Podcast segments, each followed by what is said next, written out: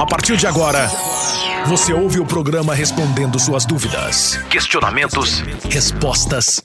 O que você pensa? O que cita a Bíblia? Respondendo suas dúvidas. Já está no ar.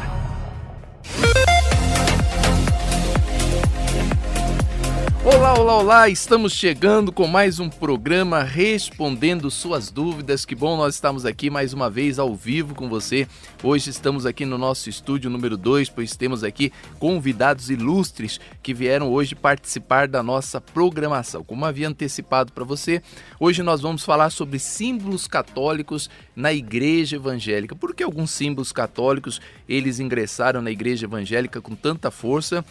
E hoje são admitidos pela igreja evangélica. Será que isso será que é o que, hein? Será que não foi a reforma é, calvinista, luterana que nós tivemos em 1500? Ou será que é oportunismo de alguns pastores? O que, que os nossos convidados acham? O que você acha também? Você pode fazer as suas perguntas no 96504 9910. Qualquer dúvida que você tenha sobre símbolo, símbolo católico na igreja evangélica, você pode fazer as suas perguntas aqui.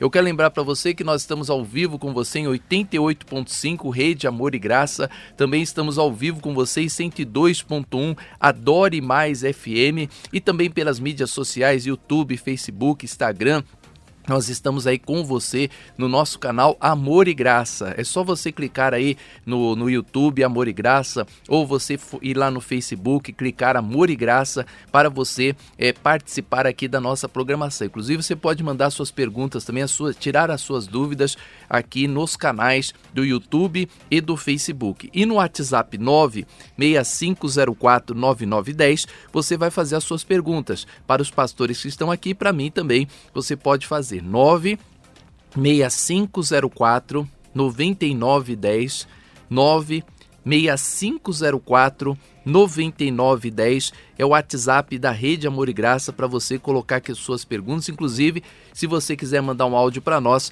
pode mandar também. Eu tenho a satisfação de receber mais uma vez aqui comigo, já esteve aqui nos visitando uma vez, gostou muito do programa, está aqui de novo com a gente, é o pastor Roberto Cruvinel, bacharel e mestre em teologia especialização em filosofia cristã na Faculdade João Calvino. Logo se vê que o pastor Cruvinelli é calvinista, professor de grego bíblico, escritor e debatedor, hein? Que é o mais importante de tudo, está aqui conosco. Pastor Cruvinel, prazer recebê-lo aqui. Prazer é meu, Bispo, Bispo Emerson, você que abrilhanta a programação, teleinternauta rádio ouvinte, né? Que eu sou, eu sou da época do, ainda do Dial. Do Dial. Né, meu amigo, pastor Luciano Scala. Quero saudar-lhes dizendo Rei Irene Tuquírio. Quero até propor, meu querido amigo, hum. que se defina antes, do, antes do, do debate começar o que é exatamente ser católico. Porque muita gente não tem a menor ideia da origem da palavra católico, porque acha simplesmente que é uma religião herdada. Então. É, vamos é. falar sobre isso e muitas coisas bom mais. Bom estar contigo, viu? É, tá bom. É, também temos aqui hoje, pela primeira vez, pastor Luciano Scala, graduado em Filosofia e Teologia, pós-graduado em Biotécnica Pastoral da Saúde, em Gestão Executiva de Comunicação. Atualmente é pastor vice-presidente da Comunidade Evangélica Vale da Benção, diretor responsável por uma casa de recuperação de dependentes químicos. Bonito trabalho do pastor Luciano e presidente da ONG Viver na Benção. Pastor Luciano Scala, prazer recebê-lo aqui no programa Respondendo Suas Dúvidas. Bom dia, bispo. Quero dizer que é um prazer estar aqui, a paz do Senhor a todos. Pastor Roberto Cruvinel, sempre muito bom estarmos juntos. E é isso, é um prazer poder estar aqui nesta manhã para partilhar da palavra de Deus, falarmos um pouco deste tema. E eu tenho certeza que nós teremos essa, essas horas aqui de forma muito proveitosa. E essa pessoa que está acompanhando o programa vai com certeza ser edificado por aquilo que nós vamos dialogar nessa manhã. Exatamente. É um prazer, bispo. Deus abençoe. Prazer é meu.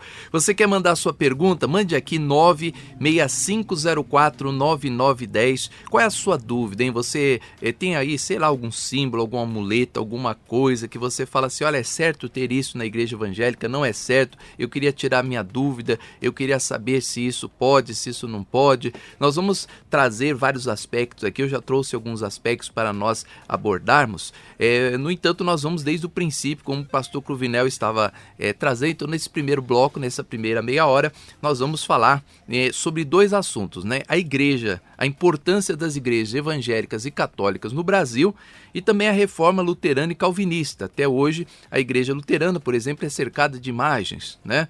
E na realidade, é, eu vejo Lutero e Calvino como protestantes. Eu não sei se os meus convidados veem desta maneira, né? Não como reformista, mas como protestantes, né? E não como reformista. Mas nós vamos abordar aqui alguns temas muito importantes. Primeiro, vamos falar sobre os aspectos é, da, da, importância da igreja evangélica e católica. Um dia, uma pessoa chegou para mim e falou: Olha, esse país não poderia não ter sido, é, sei lá, vamos dizer assim, colonizado né, pela igreja católica. A igreja católica veio, abriu templos. Aí eu falei: É mesmo, você tem razão. Eu preferia que fosse islamismo aqui, né? Se fosse islamismo, nós estávamos ferrados, não podíamos pregar o evangelho de jeito nenhum, né? Não existiriam igrejas evangélicas. Então, eu vejo uma importância muito grande da existência da igreja católica é porque é, ela tem bases, embora muito com muita idolatria, muitas coisas, tem uma base bíblica. Então é mais fácil um católico ele receber o evangelho. É, pastor Corvinal, vamos começar pelo senhor. Que, a senhora, o senhor vê que todas as igrejas, por exemplo, eu vejo que todas as igrejas evangélicas elas têm a sua utilidade. Né? Eu não sei a sua opinião, o senhor fique à vontade para colocar aí a sua posição embora é, é, eu veja muitas vezes o, o pastor Cruvinel meio radical assim, eu tenho uma visão que todas as igrejas evangélicas ela tem uma função, né? Tá ali por alguma coisa, é, é tipo assim, eu vejo até mesmo como escolas, né? Nós temos lá o pré-primário, depois temos o, né, na minha época o colegial, hoje não é mais assim, né? Então, ensino superior, ensino médio e depois a faculdade. Fala então, a verdade, irmão, na sua época era admissão. É, admissão, então. É, fala a verdade.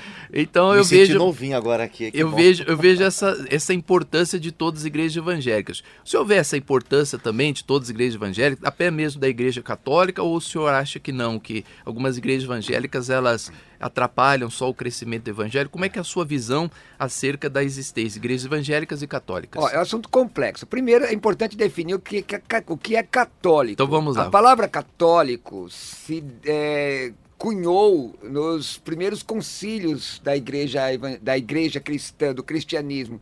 Católico é traduzido como universal, mas a melhor tradução é segundo todo, porque haviam cismas doutrinários, dificuldades doutrinárias, por exemplo, é, a divindade de Jesus, a, a, a escola de Antioquia exacerbava a humanidade de Jesus, e Alexandria a divindade de Jesus, e ficava essa polarização. Então, estes, estes concílios eram chamados de católicos porque era segundo o todo. É, tem uma, uma, série de livros do Justo L. Gonzalez da História da Igreja que eu recomendo que todo mundo leia. São 10 volumes só.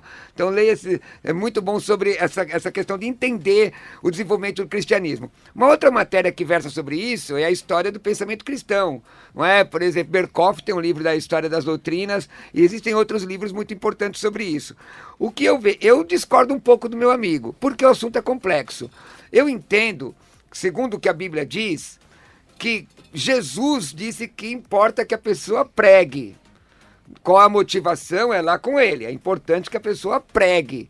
Agora, existem pregações hoje que são tão esdrúxulas, tão é, aberrantes, que eu, eu vejo que muitas vezes fazem um desserviço à obra de Deus, porque aliam o cristianismo a uma coisa que não é cristianismo, o, o bispo Emerson.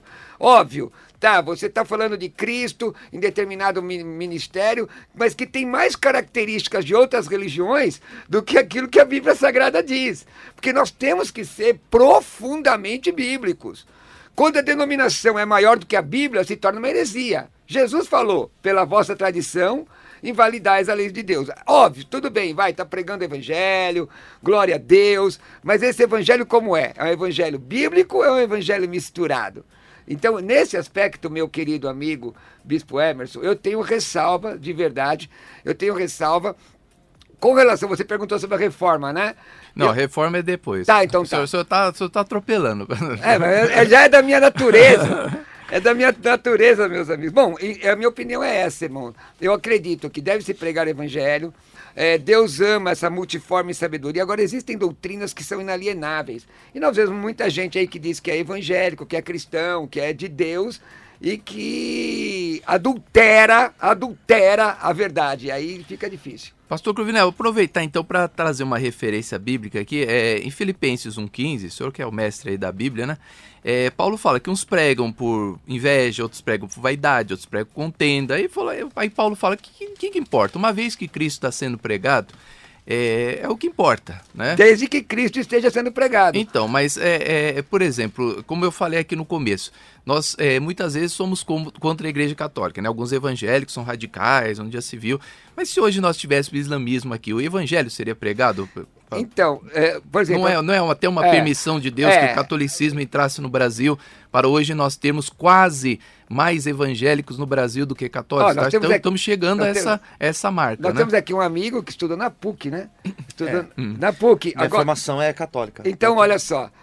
A colonização brasileira se deu pela escória portuguesa, escória europeia, inclusive com genocídio e aberrações da Igreja Romana sobre a população que existia no, no, no, Brasil na época. Inclusive perseguição de cristãos, perseguição séria de cristãos. Agora, e se os holandeses tivessem no, nos colonizado? Seríamos calvinistas. Sim. Então, poderia ser assim, mas poderia também nós sermos um país islâmico. Certo, né? é o seguinte... O que teria muito mais é, sim, eu mortandade. eu concordo com o irmão, e perseguição, né? o texto que o irmão leu, no versículo 16, contexto imediato, ele diz assim, estes, por amor sabendo que estou incumbido da defesa do evangelho. Então, eu, eu entendo é, por exemplo, o judaísmo não tem nada a ver com nós, conosco aqui, certo? Mas o judaísmo foi um instrumento para pregar o evangelho de Cristo, não foi? Sim. Foi um instrumento. Esses tipos de movimentos são instrumentos para nós falarmos do, do, do evangelho de Cristo. Eu, quando eu vou para a televisão, aliás, hoje à noite estarei na televisão, e tenho lá um padre católico, eu vou me irmanar ele em defesa de Cristo. Mas eu não posso me irmanar ele em defesa da idolatria. Não, não posso me irmanar ele. Sim. Pastor, Lu, é, Pastor Luciano, é, qual é a sua opinião sobre isso? É, nós temos uhum. então né, algumas igrejas que a gente observa assim que são igrejas, tudo bem, elas têm muitas falhas, muitas coisas erradas, né, muitas coisas que vão contra o que está na Bíblia, mas não estão pregando o evangelho. O senhor acha que, qual é a sua opinião sobre isso? Acha que elas é, colaboram para o reino, elas não colaboram, né, elas destituem ali a palavra, ou, ou, são igrejas que ainda não tiveram um, um aprofundamento? No conhecimento bíblico. Perfeito, bispo. Eu penso, eu penso diferente do pastor Cruvinel, apesar de concordar com muitas coisas que o pastor coloca nesse sentido, eu penso diferente. Por quê? Porque eu penso, eu penso igreja, bispo, ela dentro de um, de um aspecto social. Eu não vejo a igreja apenas nesse âmbito né, da, de pregar o evangelho, mas eu vejo também que a igreja como um elemento de se fazer, de se fazer política, de um, um movimento que ajuda no âmbito social. Então, no meu ponto de vista, eu sou um pastor de periferia, eu tenho uma igreja localizada dentro de uma periferia, sou pastor na Vila Brasilândia, e eu vejo como a igreja ela exerce um poder fantástico no, no, no âmbito social. Então eu penso que a igreja, seja ela católica, eh, nós podemos discordar da igreja católica, eu discordo de muitas coisas da igreja católica, a minha formação é católica, então eu posso falar isso por um conhecimento de causa, mas eu tenho que eu tenho que trazer também ao nosso, ao nosso diálogo a importância da igreja católica. Se por um lado cometeu muitos erros, né, sobretudo quando foi catequizar o Brasil, nós temos que também considerar que fez muito também pelo Brasil, fez muito pela sociedade, é, no âmbito de santas casas, no âmbito de, de escolas, de universidades. Então, se por um lado nós temos um, um desserviço na pregação do evangelho, no âmbito social existe uma contribuição. Mas, mas eu posso mas, fazer deixa só, só terminar. E, e as igrejas evangélicas, eu percebo também, eu não concordo com tudo aquilo que é pregado nas igrejas evangélicas. Na verdade, é, existem muitas igrejas evangélicas que eu, eu concordo mais com o catolicismo do que com eles. Eu acabo concordando mais. Mas o serviço social que é prestado, o serviço de amparo na sociedade, eu vejo que é bem feito. Então eu preciso tirar o chapéu e aplaudir esse tipo de trabalho. Não concordo com tudo que é pregado, né? Mas no âmbito social, eu tenho que dizer que eles fazem um, um belo serviço, bispo. É, seria, eu penso até, queridos, queridos irmãos e amigos, que seria uma incongruência falar que você discorda de cuidar das pessoas do, do ponto de vista social. Nós estamos falando de doutrina. Nós estamos falando de evangelho. O evangelho não, o evangelho, evangelho prepara o ser humano para encontrar com Deus, para que seus pecados sejam perdoados, que ele seja liberto e morar na glória. Porque, do ponto de vista, até discordo do meu amigo, porque desse ponto de vista eu tenho que referendar a obra espírita, porque a obra espírita é uma das obras que faz mais Sim. ação social no Brasil. E eu já disse, amigos meus da Federação Espírita, que, que se, se, alguém estiver passando fome, pode me procurar na nossa igreja, que nós vamos ajudar sem perguntar que religião é. Agora, quando fala de Jesus. Olha o que a Bíblia diz em Gálatas 6. Admira-me que estejais passando, 1,6 é, tão depressa daquele que vos chamou da graça, na graça, para outro evangelho.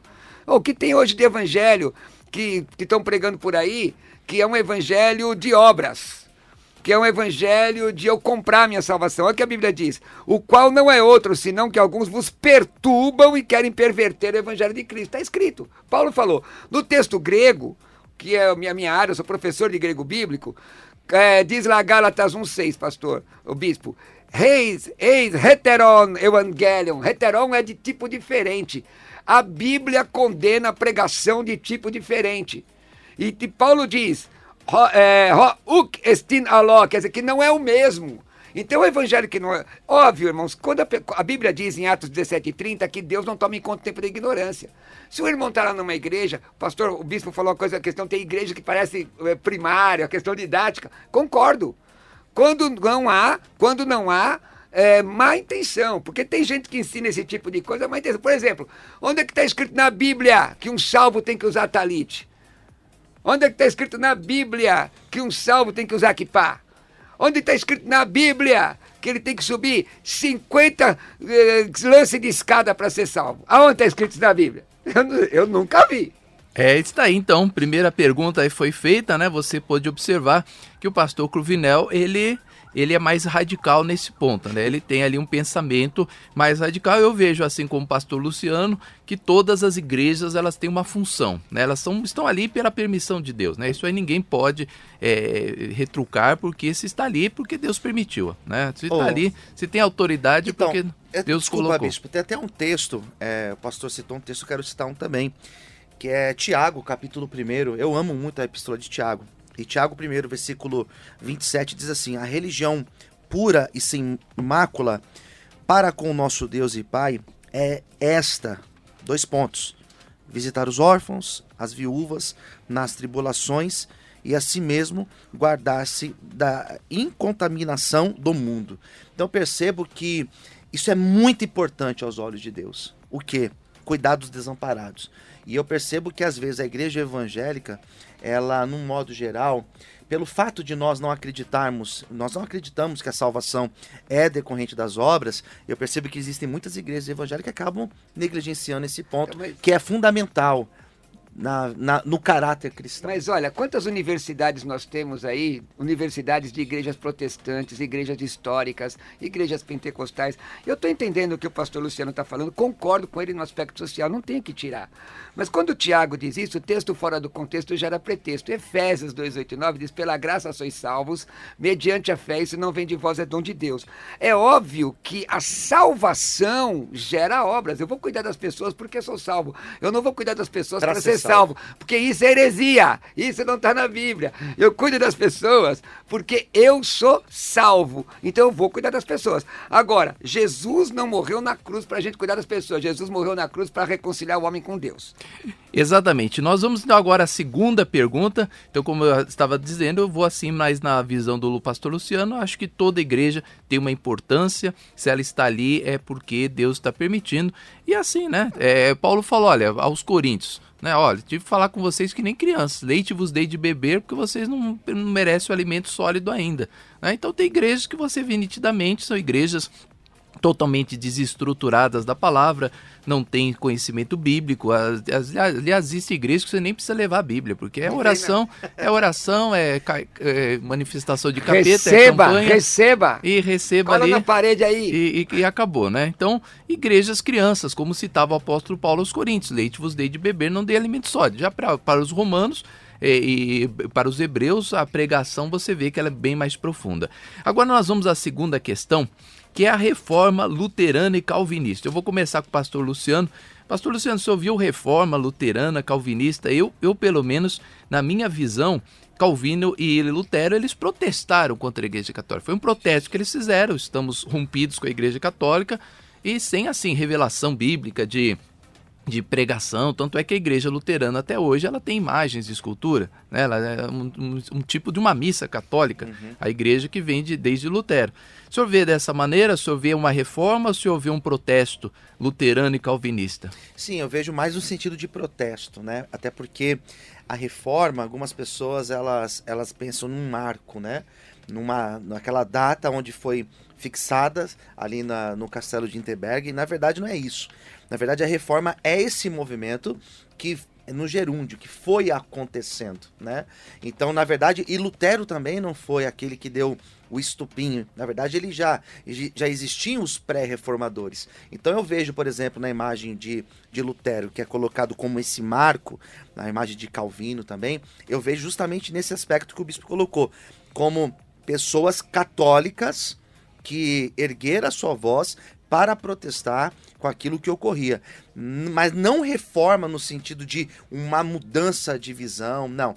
Isso foi acontecendo. Tem acontecido, na verdade, até os dias de hoje. A gente tem percebido que a igreja ela tem tido essa evolução na sua visão. E o senhor, pastor Cruvinel, o que o senhor acha da, acerca da reforma luterana e calvinista que tantos comemoram, muitas igrejas levantam essa bandeira e como se Calvino Lutero tivesse sido assim o Dom Pedro, né? Aquele que cortou os laços com Portugal, porque o Tiradentes tentou, mas não conseguiu. Então veio Dom Pedro e, e, fez ali, né? É, bom, e, até, e... o próprio Dom Pedro, muita gente não tem noção exatamente do que, que aconteceu Sim, na história. Mesmo é porque é ele não estava no cavalo branco. Aquele quadro que está no. Não, acho que não. Eu tô brincando. Aquele quadro que estava no museu, que está no museu, aliás, ele estava com um problema intestinal sério. Aquele quadro que, estava, que está no museu lá é uma representação de Napoleão Bonaparte, na verdade, não é? De... Bom, mas isso é uma questão de estudar um pouco mais profundamente. Eu sou professor de história. Eu dei aula de história na, na, na, Faculdade de História da Igreja. Tem alguns livros, esses livros do Justo L. Gonzalez eu indico, são muito bons. Ele é um historiador, ele, se não me falha a memória, ele é espanhol, é muito bom. Bem, é, minha visão, tá? Pré-reforma, reforma e contra-reforma. Pré-reforma, John Hus. Mataram é difícil um alguém que de fato se alia ao, a, na Idade Média ao lado de Deus que não seja perseguido e morto. Era di, difícil você encontrar. Você vai ver com Wycliffe, com, com muitos que foram perseguidos. Jerônimo Savonarola, que era padre católico. Porque a questão não é ser católico ou ser evangélico. Na, no céu não tem católico nem evangélico. Não tem salvo. Eu conheço gente católica que ama a Deus, que ama, que ama a palavra. Então, como eu vejo a questão de Lutero? Lutero, de fato, um doutor da igreja, doutor, naquela época era muito cedo você pegava o doutorado de teologia. Um doutor da igreja que ele acreditava nas máximas católicas de flagelação do corpo e tudo mais. Até o dia que ele, que ele leu na Bíblia que o justo viverá pela fé. E aí ele discordou de uma situação que era a venda das indulgências, não é? No meu, eu tenho, eu tenho um, um medo, irmão, vocês estão me ouvindo aqui, que eu vejo muito no Facebook, escrito assim: se cair milagres do céu e não for do escriturístico, não aceito. Martim Lutero, irmãos, olha, ó, Lutero ensinou consubstanciação, que é uma benção inerente da, da ceia. Ele ele, ele aprovou a perseguição a camponeses e morte desses camponeses. A mesma coisa com Zwinglio, a mesma coisa com Calvino, que tinha uma visão política forte. Na minha opinião, reforma mesmo, minha opinião, tá? Minha. Digo eu, não sei, como estudante da história. Reforma é menonita e anabatista. Porque os menonitas e os anabatistas, eles entenderam, bom, já que é para ir para a Bíblia, vamos para a Bíblia mesmo. É, é, assim, vamos para a Bíblia. Por quê? Muitas coisas, porque Lutero não queria sair da igreja, ele queria reformar a igreja católica. Esse tipo de questão. Agora, foi importante a reforma, eu não vou desprestigiar a reforma protestante, porque foi importante, foi importante. Deus usou, Deus usou. Teve problemas? Com toda certeza teve problemas. Você estuda a biografia de Lutero, a biografia de Calvino. Calvino mandava num, num país inteiro. Como é que é isso? Então, esse tipo de, de, de, de questão tem a ver com Deus ou é questão do homem? Foi importante? Foi importante, mas para mim a questão é mais espiritual, como eu estou falando desde o começo. Exatamente. Você pode fazer as suas perguntas, olha, no 965049910. Lembrando que só concorre ao livro dos sentimentos quem é, faz as suas perguntas aqui. Então mande a sua pergunta para, para mim, para o pastor Luciano, para o pastor Roberto Cruvinel, no 965049910. Somente mensagem no WhatsApp você manda mensagem de áudio ou mensagem de texto. Nós vamos entrar agora no próximo bloco aí as questões né, que existem, os símbolos que existem na igreja é, evangélica, e eu vou perguntar aqui para os pastores, o que, que eles acham? Concorda com esse símbolo ou não concorda com esse símbolo? Então vamos ter aqui muitos símbolos que nós queremos saber aí a opinião dos nossos ouvintes, tá? Mas então você mande as suas perguntas aqui. Eu estou sem o, o estou sem YouTube aqui, viu, Wesley? Aí você me passa aí se tem pergunta do YouTube, por favor. Pedir a produção aqui do Wesley que me passe as perguntas do YouTube, porque eu estou sem YouTube. Eu estou com apenas dois celulares, um ficou lá no carro. Senhor pega lá para mim, pastor Cruvinel? Só quer que eu vou pegar? Eu tô aqui para te servir, irmão. É, ué, dá, me dá a chave aí. É, não, tá no, nem sei onde tá a chave, se procurar a chave também. Nós vamos a um break rapidinho, primeiro break aqui da emissora. Olha, eu quero lembrar para você que todas as quartas-feiras eu estou esperando por você no Brás na Avenida Celso Garcia, número 243, 19 horas. Hoje estamos com um tema importantíssimo. Estamos falando sobre símbolos católicos dentro da igreja evangélica. Você tem aí algum símbolo católico? Você tem dúvida que você vê dentro da igreja evangélica e você quer perguntar, bispo, mas isso é de Deus, não é de Deus? É, é, esse símbolo tem que usar, não pode usar? É certo fazer isso? Não é certo fazer? Então pergunte para mim, pergunte para os pastores aqui. Você que fizer as suas perguntas, você está concorrendo a um livro dos sentimentos. Não adianta dizer bom dia, boa tarde, boa noite, que você não concorre. Então, sexta-feira tem o sorteio. Faz as suas perguntas aí, né? Eu acho que quando nós temos convidado aqui, os, os, os ouvintes ficam meio tímidos de fazer suas perguntas. Não fiquem tímidos, porque quando eu faço o programa sozinho, tem tanta pergunta que eu não consigo terminar o programa lendo tantas perguntas. Então, hoje eu quero a mesma coisa aqui, tá? Muitas pessoas parabenizando, pastor Cruvinel, pastor Luciano, maravilhoso programa, que é, aí tem bastante, né? Maravilhoso programa, que Deus abençoe vocês. Tem muitas participações assim, mas eu gostaria que vocês mandassem as suas perguntas. Envie a sua pergunta no 965049910. Vamos ao break, eu volto já já com você. Qual o seu passo ao descobrir as verdades bíblicas? Você fica admirando a verdade ou você dá um passo em direção a elas? No programa Respondendo Suas Dúvidas, nós convidamos você a ter um encontro com a verdade verdade. Faça você também parte desta ideia. Adote o programa Respondendo Suas Dúvidas. Respondendo Suas Dúvidas. Mande sua mensagem. Faça sua pergunta. 96504 9910. 96504 9910. É isso aí, de volta, de volta com você, programa Respondendo Suas Dúvidas, hein? Você anotou aí os endereços de domingo, mas eu quero lembrar para você que nesta quarta-feira, às 7 horas da noite, já estamos com você no Brás, na Celso Garcia 243, esperando você numa reunião. Aliás, hoje, né? Quarta-feira, 19 horas, na Avenida Celso Garcia, número 243, no Brás. Vamos estar juntos com você todas as quartas-feiras, 7 horas da noite. Estamos na Lapa, na rua Clemente Álvares 352, todas as quartas quarta, 7 horas da noite, e também no Brás, na Celso Garcia 243. Estou com um estudo aqui, ó, muito bonito que nós vamos trazer neste nesta quarta-feira, as fontes da vida, né? Você do YouTube e do Facebook está tendo privilégio aqui, já trouxe a primeira, acabei de fazer esse estudo, aliás, acabei não, fiz ontem, né, noite, estava ali falando sobre as fontes da vida, né? Essa mensagem muito bacana e você foi chamado para ser fonte de vida neste mundo. Então, quarta-feira, às 19 horas, esperamos por você no Brás, na Celso Garcia, número 243. Já estamos recebendo aqui algumas é, perguntas aqui no programa. Daqui a pouquinho nós vamos colocar aqui as perguntas dos ouvintes, áudios também, né? Estamos recebendo áudios. Se você quiser mandar o seu áudio, alguma dúvida, olha, tem que ser a pergunta tem que ser o seguinte: símbolos católicos dentro da igreja evangélica. Algumas pessoas estão falando de símbolos católicos de, de, que existem em outras religiões. Nós queremos falar hoje sobre símbolos católicos dentro da igreja evangélica evangélica. E eu vou começar agora com o pastor Cruvinel.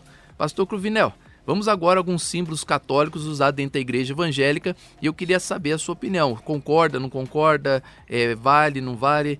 É, é, na igreja católica nós temos a água benta, né? Água benta e hoje na igreja evangélica existe a água consagrada. É, é a mesma coisa, pode ter água consagrada. O que o senhor acha de uma oração com um copo de água? Inclusive, nós estamos com os nossos copos aqui, né? É aqui copo de água, mas para beber, né? Não para consagrar. Mas é, muitos pastores têm a mística de consagrar água para tomar água consagrada. Água benta, água consagrada.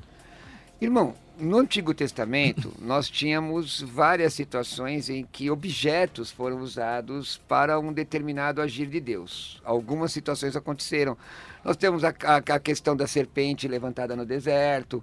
Agora, no Novo Testamento, a Bíblia contraria tudo isso. Ora, o que, que é fé? A palavra fé vem do grego pistes. O substantivo pistes, se não me falha a memória, aparece 741 vezes no Novo Testamento grego. O verbo psteu, eu creio. Eu creio. O que, que é crer? Hebreus 11.1 diz que a fé é o firme fundamento daquilo que se vê, né, pastor? Que, que se vê. Uhum. Não, ou daquilo que não se vê, daquilo que não se vê. Ora, se é o fundamento daquilo que não se vê, a partir do momento que você tem um objeto, deixou de ser fé. Eu me lembro que uma vez eu fui um programa de rádio e o irmão falou: vamos, coloca um copo d'água em cima do rádio. Eu falei: por que, que não coloca logo o rádio em cima da caixa d'água? Para a gente já abençoar tudo, já sai no chuveiro. Agora, é óbvio, irmãos, eu vou aqui com muita humildade entender que existem pessoas que aprenderam assim, Atos 17 e 30 diz que Deus não toma em conta o tempo da ignorância. Se for ignorância, legal. Deus é bom, Deus é maravilhoso. Agora, se aquilo for uma forma de manipular o povo, trazendo elementos até de outras religiões, para a pessoa levar um santinho para casa, tá errado. Não é bíblico. Não tem fundamento. Qual a diferença? Água, óleo ungido. Me explica como é que se unge óleo. Pega o óleo e unge o óleo. Como é que unge o óleo? Como é que faz isso? Eu não, não sei como é que você Eu pensei unge. que o senhor ia me explicar hoje. Falei, não, mas não tem, mas tem coisas... Pastor Cruvinel trouxe, vai me ensinar. Trouxe a pessoa certa. Não, trouxe tem, a pessoa certa. Tem, oh, Wesley. Shakespeare, né? Você falou, é, traz o pastor Cruvinel que ele vai é, ensinar a ungir o óleo. Não, não... Atribuído a Shakespeare, né? A, a, a, coisas entre o céu e a terra, mais coisas entre o céu e a terra do que julga a nossa filosofia é, não tem como. O que, que é consagrado? Então, às vezes a gente tem aquela tendência de atribuir mística quando a gente pode, de fato, ter um evangelho limpo, uma vivida limpa de cristianismo. Agora, eu respeito os irmãos que fazem isso. Respeito, porque eu vim de uma época. Por exemplo, alguém te dá uma, uma foto. Ora aqui, pela, você está orando pela foto.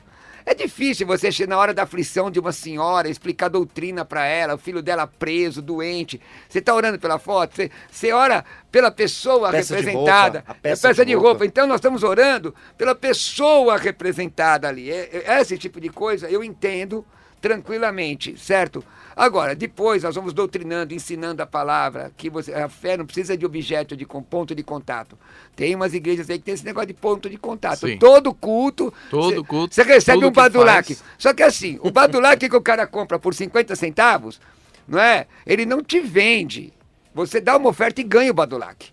Ah, se liga. Se... Pastor Luciano Scala qual é a sua opinião? Água benta, o senhor que foi católico, né? Acho que tem um acesso maior à água benta, Tem né? um pezinho. É. Ele já, pezinho ele já falou benta. que eu me benzei aqui, ó. Tem um pezinho é. na água benta. Água consagrada. Então, bispo, eu eu faço eu faço programa de rádio, a, a, apesar, de, ser jovem, né? Eu faço programa de rádio há 20 anos, né? Um pouco mais de 20 anos. E eu lembro lá atrás, lá atrás se fazia muito isso, muito isso. E eu já fui de igrejas que os pastores que eu era dessas igrejas, eles faziam isso, de da pessoa fazer aquela oração junto com um copo com água. Eu eu particularmente não faço, mas eu tenho também aquela fala como a do pastor Cruvinel. Eu respeito, né? Mas eu particularmente não faço. Cabo culto, bispo, vai uma, uma mãe lá na frente com uma roupa para orar pelo filho, uma, uma foto, eu vou orar, claro que vou. Mas não é algo que eu incentivo. Então, a questão da água, eu respeito quem faz, mas eu, biblicamente, não encontro um fundamento que vai mostrar que no Novo Testamento os apóstolos faziam isso. Eu, particularmente, não faço, mas também respeito. Não, mas tem ali. Os lenços de Paulo eram levados. Mas onde é que está escrito que Paulo dava o lenço? O pessoal pegava e levava porque já acreditava. Uma, já uma é. crença, um misticismo, né? Como, como o pessoal acreditava em fantasma. naquela época, sim. É, quando Jesus vem andando por cima do mar, os discípulos, viu, irmão, não é o novo convertido, os discípulos que andaram com Jesus lá há três anos, o que, que eles disseram que era? Um fantasma. É um fantasma. Quer dizer, eles acharam. Acreditavam que o anjo passava, que balançava a água, Esse, e o primeiro que entrasse seria curado. É, né? mesma então... coisa que fazer romaria para Aparecida. É a mesma coisa, não tem diferença. Existiam essas, essas crendices em todas as culturas e religiões. Exatamente. Bom, eu não concordo. É, até nesse aspecto que os pastores falaram, é lógico, chega uma pessoa ali é, sofrendo. Olha aqui, bispo, vamos ligar aqui. Olha, eu vou, mas olha, eu sempre falo na hora. Falo, irmão, vou orar com você, mas não precisa de foto, não. Próxima vez você Sim. vem aqui com a sua fé, com a sua crença. A gente ora e, junto. E? Deus, vamos orar juntos, Deus vai te ouvir. Não é a foto que vai representar o seu familiar, né? Porque nessa de foto, aí também tem a foto da, da Nossa Senhora, eu tenho a foto de São Pedro, eu tenho a foto de Paulo, daqui a pouco eu tô com imagem dentro de casa. E a foto de gente morta? Então, foto. Eu já vi situação, a pessoa trazer a foto de gente morta, para orar. entregar, né? Ouvir sobre isso. Agora, eu não recrimino, viu, meu amigo? Assim, é, biblicamente. Não tem fundamento. Agora, eu não recrimino porque tem muita gente que foi criada nesse trabalho de libertação. Eu mesmo fui criado no método de obra de libertação. Nós temos um culto, é, as pessoas trazem as suas coisas, colocam ali como representação daquilo que elas querem de Deus. É, é interessante, é interessante. Biblicamente não é necessário. Tá certo. Próxima pergunta. Quermesse Festa das Nações, né? Inclusive nós vamos receber o nosso amigo Jabes aqui, né? nos próximos dias. Ele vai estar fazendo uma visita aqui. É, eu tava outro dia conversando. O senhor conhece o pastor Jabes? Ou... Há muitos anos. Então, eu tava conversando com ele sobre a Festa das Nações, né? Que nós fomos várias vezes lá. É uma quermesse, né? Com o nome de Festa das Nações. Tudo bem, tem problema fazer uma festa? Pastor Luciano, o que o senhor acha? Fazer uma festa para os membros ali, é, aos modos católicos, né? Porque tem ali a quermesse, tem a barraquinha do não sei que, do não sei que lá, a barraquinha do peixe, a barraquinha do, do, do, do churrasquinho, a barraquinha. Só do... não pode ter a do beijo, senão é vai pegar mal na igreja. Né? Aí não dá, né? Mas assim, eu, eu particularmente eu não vejo problema da igreja promover estas festas tendo o intuito de colocar, é, de promover essa comunhão entre os irmãos e até para se levantar recursos financeiros para a igreja. Né? Eu acho que ano passado não foi possível as igrejas realizarem, mas nos anos anteriores, sim, as igrejas faziam isso. Né? Eu, particularmente, não vejo problema algum de se promover esse tipo de festas. Eu acho que seria, é, eu acho que seja é até saudável, tendo o intuito de promover a comunhão e até de levantar recursos financeiros para a igreja. Bom, pastor Cruvinel eu nem posso, nem preciso perguntar, ele adora uma festa, né?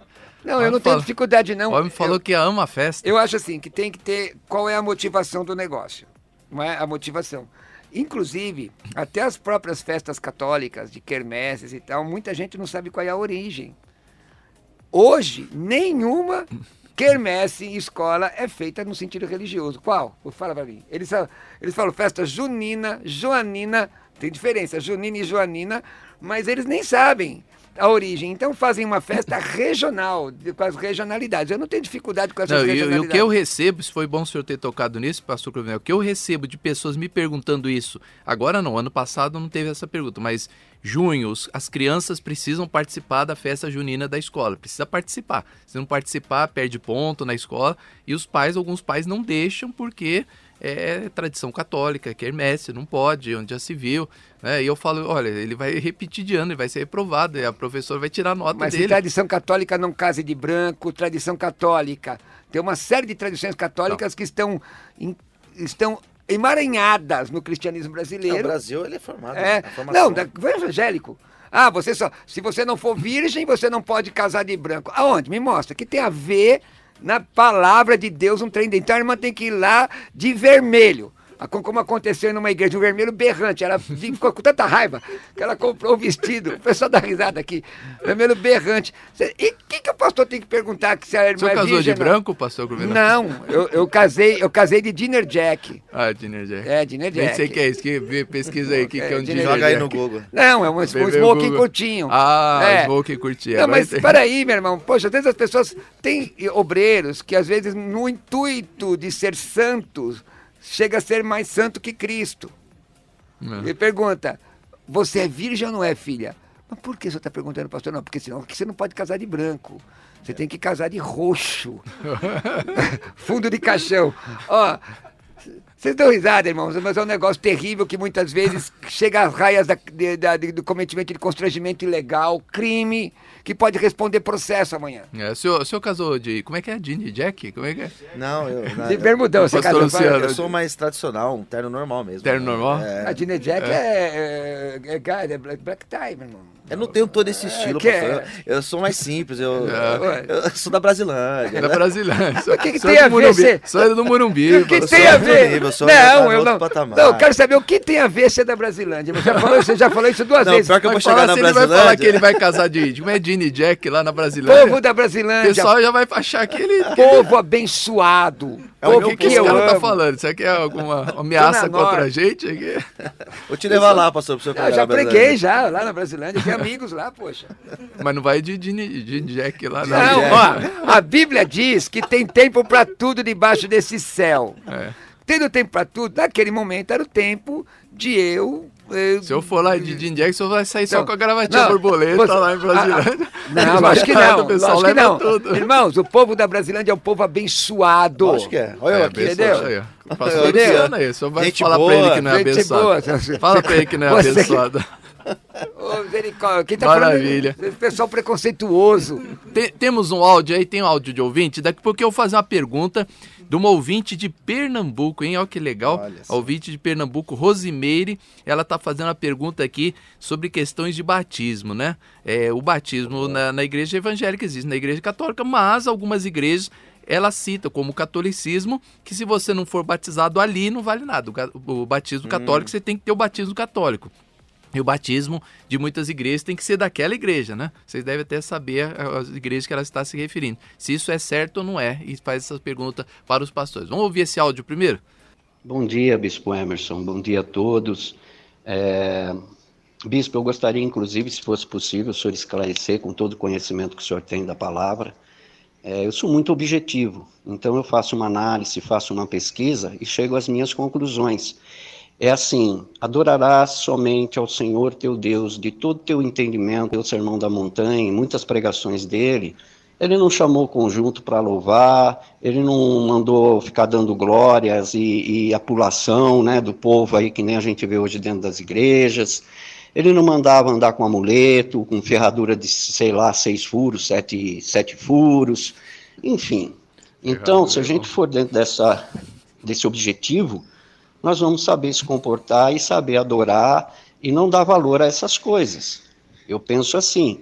Eu não sei se na Bíblia há alguma passagem, inclusive há, né, que fala sobre imagens, né, feita por mão de homens, de madeira, de pedra. Então, não sei se eu pudesse me esclarecer um pouco mais sobre isso daí, eu ficaria muito grato, porque eu não tenho esse conhecimento. É, agradeço aí, um abraço, excelente programação e um bom dia a todos aí. É, tá aí a participação do irmão João Carlos. Quem, pastor Luciano, o senhor quer começar aí a responder ao irmão João Carlos? Ele tem essa dúvida. É, ele cita aqui, né? O, o Jesus citou lá na, na quando estava ali com a, a mulher, é, mulher samaritana. Ele fala ali, cita, né? É, que adorareis a Deus, Deus é espírito, importa que seus adoradores o adorem espírito e verdade. Eu não sei se isso ajuda ajudaria o João Carlos, mas ele pergunta principalmente essa parte aí religiosa, né, de, de tradições, de imagens, de escultura, essas coisas todas. O senhor re responde o que para ele, pastor Luciano? É, bom, a, a, igreja, a igreja evangélica, ela não tem essas, essas imagens, né?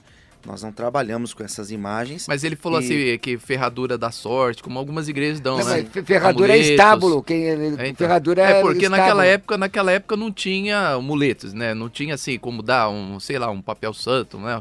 É, então dá uma ferradura santa. Então ele falou, ele tem essa dúvida. Onde tem isso? Né? Então, é, é complicado, né? A gente percebe que hoje em dia algumas igrejas elas têm se apegado a isso e, e, se utiliza muito, foi aquilo que o pastor Cruvenel colocou, no, nesse lance do, do, se levantar dinheiro, recurso financeiro utilizando desses amuletos, né? Eu particularmente não, não concordo, porque acaba que traz novamente elementos que no catolicismo era muito normal. Isso, as igrejas católicas foram construídas e edificadas muito se utilizando da venda desses utensílios, né? é bom falar por que, que a Igreja Católica fez isso. Porque até o terceiro século, quarto século, na época de Constantino, a igreja vem doutrinariamente séria. Constantino vê que a igreja, metade do império dele era católico, o que, que ele faz? Ele diz que se converteu, batizou só no final da vida. Aí o que, que ele fez? Ele pegou os templos pagãos de Ana e tal e vestiu de, catolic, de, de, de, de cristianismo. E aí o que acontece? As mesmas práticas pagãs vieram para a igreja evangélica, a, a igre... o cristianismo da época. Uhum. O cristianismo Sim. da época. O que, que, a Bíblia fala? Que a Bíblia diz que Jesus, que Deus está procurando os aletinoi proskinetai. Palavra grega, aletinoi proskinetai, verdadeiros adoradores. Eu nunca vi da ferradura. Essa eu nunca vi. Essa dava Não, ele cita ali na época de Jesus, né? Uma ferradura santa. Ô, pastor Luciano, quando eu comecei, primeira vez que eu fui na igreja, primeira, primeira reunião que eu fui, uhum. me deram uma nota de um dólar, não, obviamente uma cópia, né? Deram uma cópia da nota de um dólar e falaram assim, ó, você vai pôr essa nota aí na sua carteira e Deus vai te prosperar. E eu guardei aquela nota e toda vez eu abri minha carteira, ah, tá aqui, ó, vai, vai trazer prosperidade. É possível ter um símbolo sem, sem ter uma adoração, sem ter, porque não tem como, né? Que nem não o católico. Tem. O católico ele fala assim, não, a imagem tá ali, eu não adoro, mas claro que ele não adora mesmo. Mas na hora do aperto, na hora que vem a, a doença, que é, vem, ele se volta para a imagem e reza para ela. Né? Então, na hora do aperto, na hora da dificuldade, a pessoa não vai recorrer a esse símbolo e falar assim: poxa vida, eu vou tomar essa água agora, eu vou abrir minha carteira, aqui minha nota de um dólar, senhor, você vai me prosperar porque está aqui, ó, eu fiz essa campanha. A pessoa não coloca o coração, não tem como ela tirar o coração disso? Não tem, não tem como, bispo. Por isso que a, o pastor ele tem que ter muita responsabilidade e ter esse compromisso com a verdade, porque a partir do momento que nós colocamos, materializamos a fé, aquilo que o pastor Cruvinel explicou, da forma que você materializa a fé, você coloca a pessoa dentro dessa necessidade do, do símbolo. Isso é muito perigoso. E a gente tem encontrado hoje as igrejas voltadas a estes símbolos, algumas igrejas voltadas a símbolos do judaísmo, e as pessoas se apegam de um jeito que se tornam é, idólatras de um símbolo.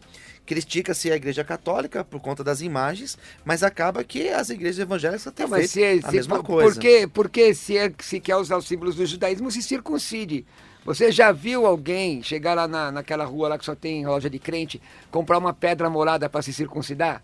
Não, você só vê lá usar, você só vê talite, mas circuncidar. Arca da aliança. Não, eu quero. O problema não é você nem ter o usar, o menoral, talite, se você tiver uma visão didática. Você vai colocar, porque eu quero ensinar como era o que isso representava no Antigo Testamento. Legal, isso é didático. Agora, meu irmão, esse negócio de botar a nota, qual a diferença disso com a feitiçaria? Qual a diferença de levar a nota consagrada pelo pastor, o bispo, o reverendo, o apóstolo, o bispo de Deus, querubim ungido? Qual a diferença de você levar um patuá no pescoço? Nenhuma. Qual é? Não tem diferença. Irmãos, cristianismo não é feitiçaria. Se conhecereis a verdade, a verdade vos libertará. Se o filho do homem te libertar, você é livre. Então você ou é feiticeiro ou é cristão. Quer ser feiticeiro? Com capa de cristão? Mas tem que ver também, é, pastor e bispo. Às vezes a pessoa ela pega a Bíblia e ela deixa aberta na casa dela, na sala dela. Também. Salmo 23, no Salmo 91. 91. Exato. Sem deixa, poeira. Deixa ela aberto, por quê? Porque isso aqui vai trazer uma proteção para minha casa. E também tem que explicar que pelo fato de ser uma Bíblia não significa que Mas vai qual trazer... a diferença desse, desse ato e da espada de São Jorge? Vai, você põe lá a espada, comigo ninguém pode. Irmãos, é o seguinte, irmãos.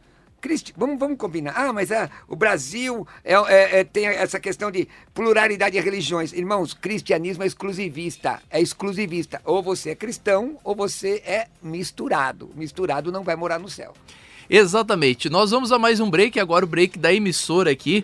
E olha, vai pegar fogo agora, o próximo, a próxima hora aqui, a próxima meia hora vai pegar fogo. As duas questões que vem na sequência aqui, eu tenho certeza que o negócio aqui, até agora nós estamos em paz aqui. O pastor Cruvinel não voa ainda no pescoço do pastor Luciano. Mas eu nunca e, olha que ele, isso. ele dança capoeira, ele é violento. Ele, ele, ele, dança capoeira, né? Bom se, se falar eu, aqui. Eu não danço capoeira. Ele é capoeirista. Ah, então, eu sou então, mesmo. Então, a Vou gente... chamar vocês para dançar comigo.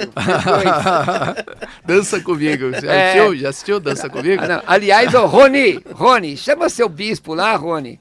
Viu? Rony lá de Arujá.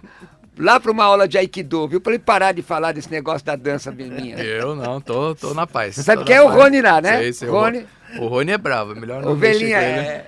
é. Olha, mas tem duas questões aqui que nós, olha, vai pegar fogo, se prepara. Daqui a pouquinho também eu vou ler a participação de uma, uma participação de um ouvinte lá de Pernambuco que está aqui mandando a sua pergunta aqui para nós também, muito legal. Nós vamos ao break aqui, a Rosimeire lá de Pernambuco fez uma pergunta, um pouquinho nós vamos ler aqui na nossa programação. Mas tem duas questões aqui que vão pegar fogo agora, eu prometo para você. Nós vamos ao break da emissora, rapidinho. Antes disso, eu quero passar o número da conta bancária para você que quer nos ajudar você que o programa Respondendo Suas Dúvidas tem trazido edificação para você. Olha, Bispo, eu gosto muito desse programa. Esse programa tem sido uma bênção na minha vida. Lembrando que estamos em cadeia 88.5, 102.1, Adore Mais FM.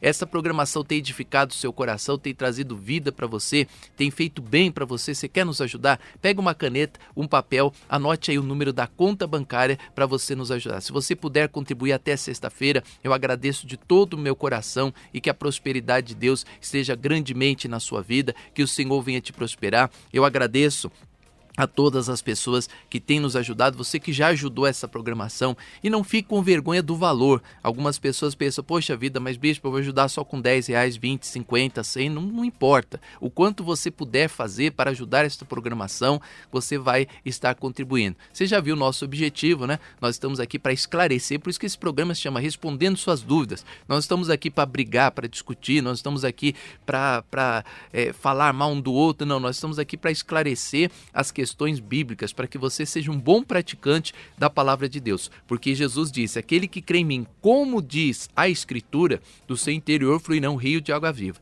Então, se você quiser que do seu interior fluam uns rios de água viva, você deve praticar conforme está escrito na Bíblia. E esse é nosso objetivo, tá bom? Pega uma caneta, um papel, anote o número da conta bancária, depois nós vamos ao break aí das emissoras e voltamos já já com você. Se essa programação trouxe vida para você, contribua para que esse programa permaneça no ar. Faça sua doação no Banco Bradesco, agência 54, conta corrente 13 96 25 traço 0 ou na Caixa Econômica Federal, agência 02 36, conta corrente 41 65 traço 1. Repetindo, Banco Bradesco, agência 54, conta corrente 13 96 25 traço 0 ou na Caixa Econômica Federal, agência 02 36, conta corrente 41 65 traço 1. Em nome da comunidade cristã Amor e Graça, declaramos a benção de Deus em sua vida. Qual o seu passo ao descobrir as verdades bíblicas? Você fica admirando a verdade? Ou você dá um passo em direção a elas? No programa Respondendo Suas Dúvidas, nós convidamos você a ter um encontro com a verdade. Faça você também parte desta ideia. Adote o programa Respondendo Suas Dúvidas. Respondendo Suas Dúvidas. Mande sua mensagem. Faça sua pergunta. 96504 9910. 96504 9910.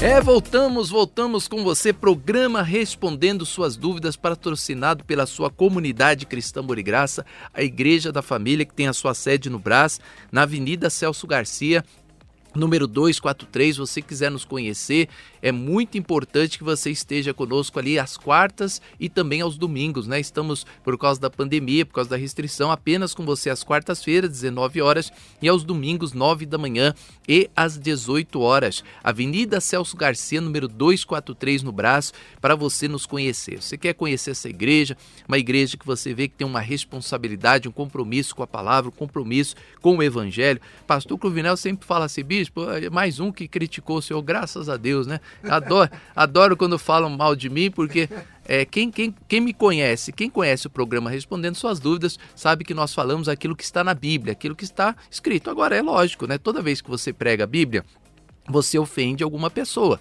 Né? Então o pastor Cruvinel tem os seus, os seus é, desafetos, o pastor Luciano tem os seus desafetos. Né? Então é, é, é, muito importante a gente ter isso, porque Jesus tinha também seus desafetos, os apóstolos tinham também. E importante é a nossa consciência estar tranquila, que pregamos o evangelho, aquilo que está na Bíblia, né? procuramos pregar o que está na palavra de Deus. Então eu quero convidar você, quarta-feira, nós temos um estudo bíblico maravilhoso, vamos falar sobre as fontes da vida, o estudo está até aqui nas minhas mãos, já, já fiz esse estudo aqui terça-feira à noite, então muito bacana. Toda quarta-feira nós damos uma folhinha dessa para as pessoas que comparecem lá na comunidade Cristã More Graça, para você acompanhar, né?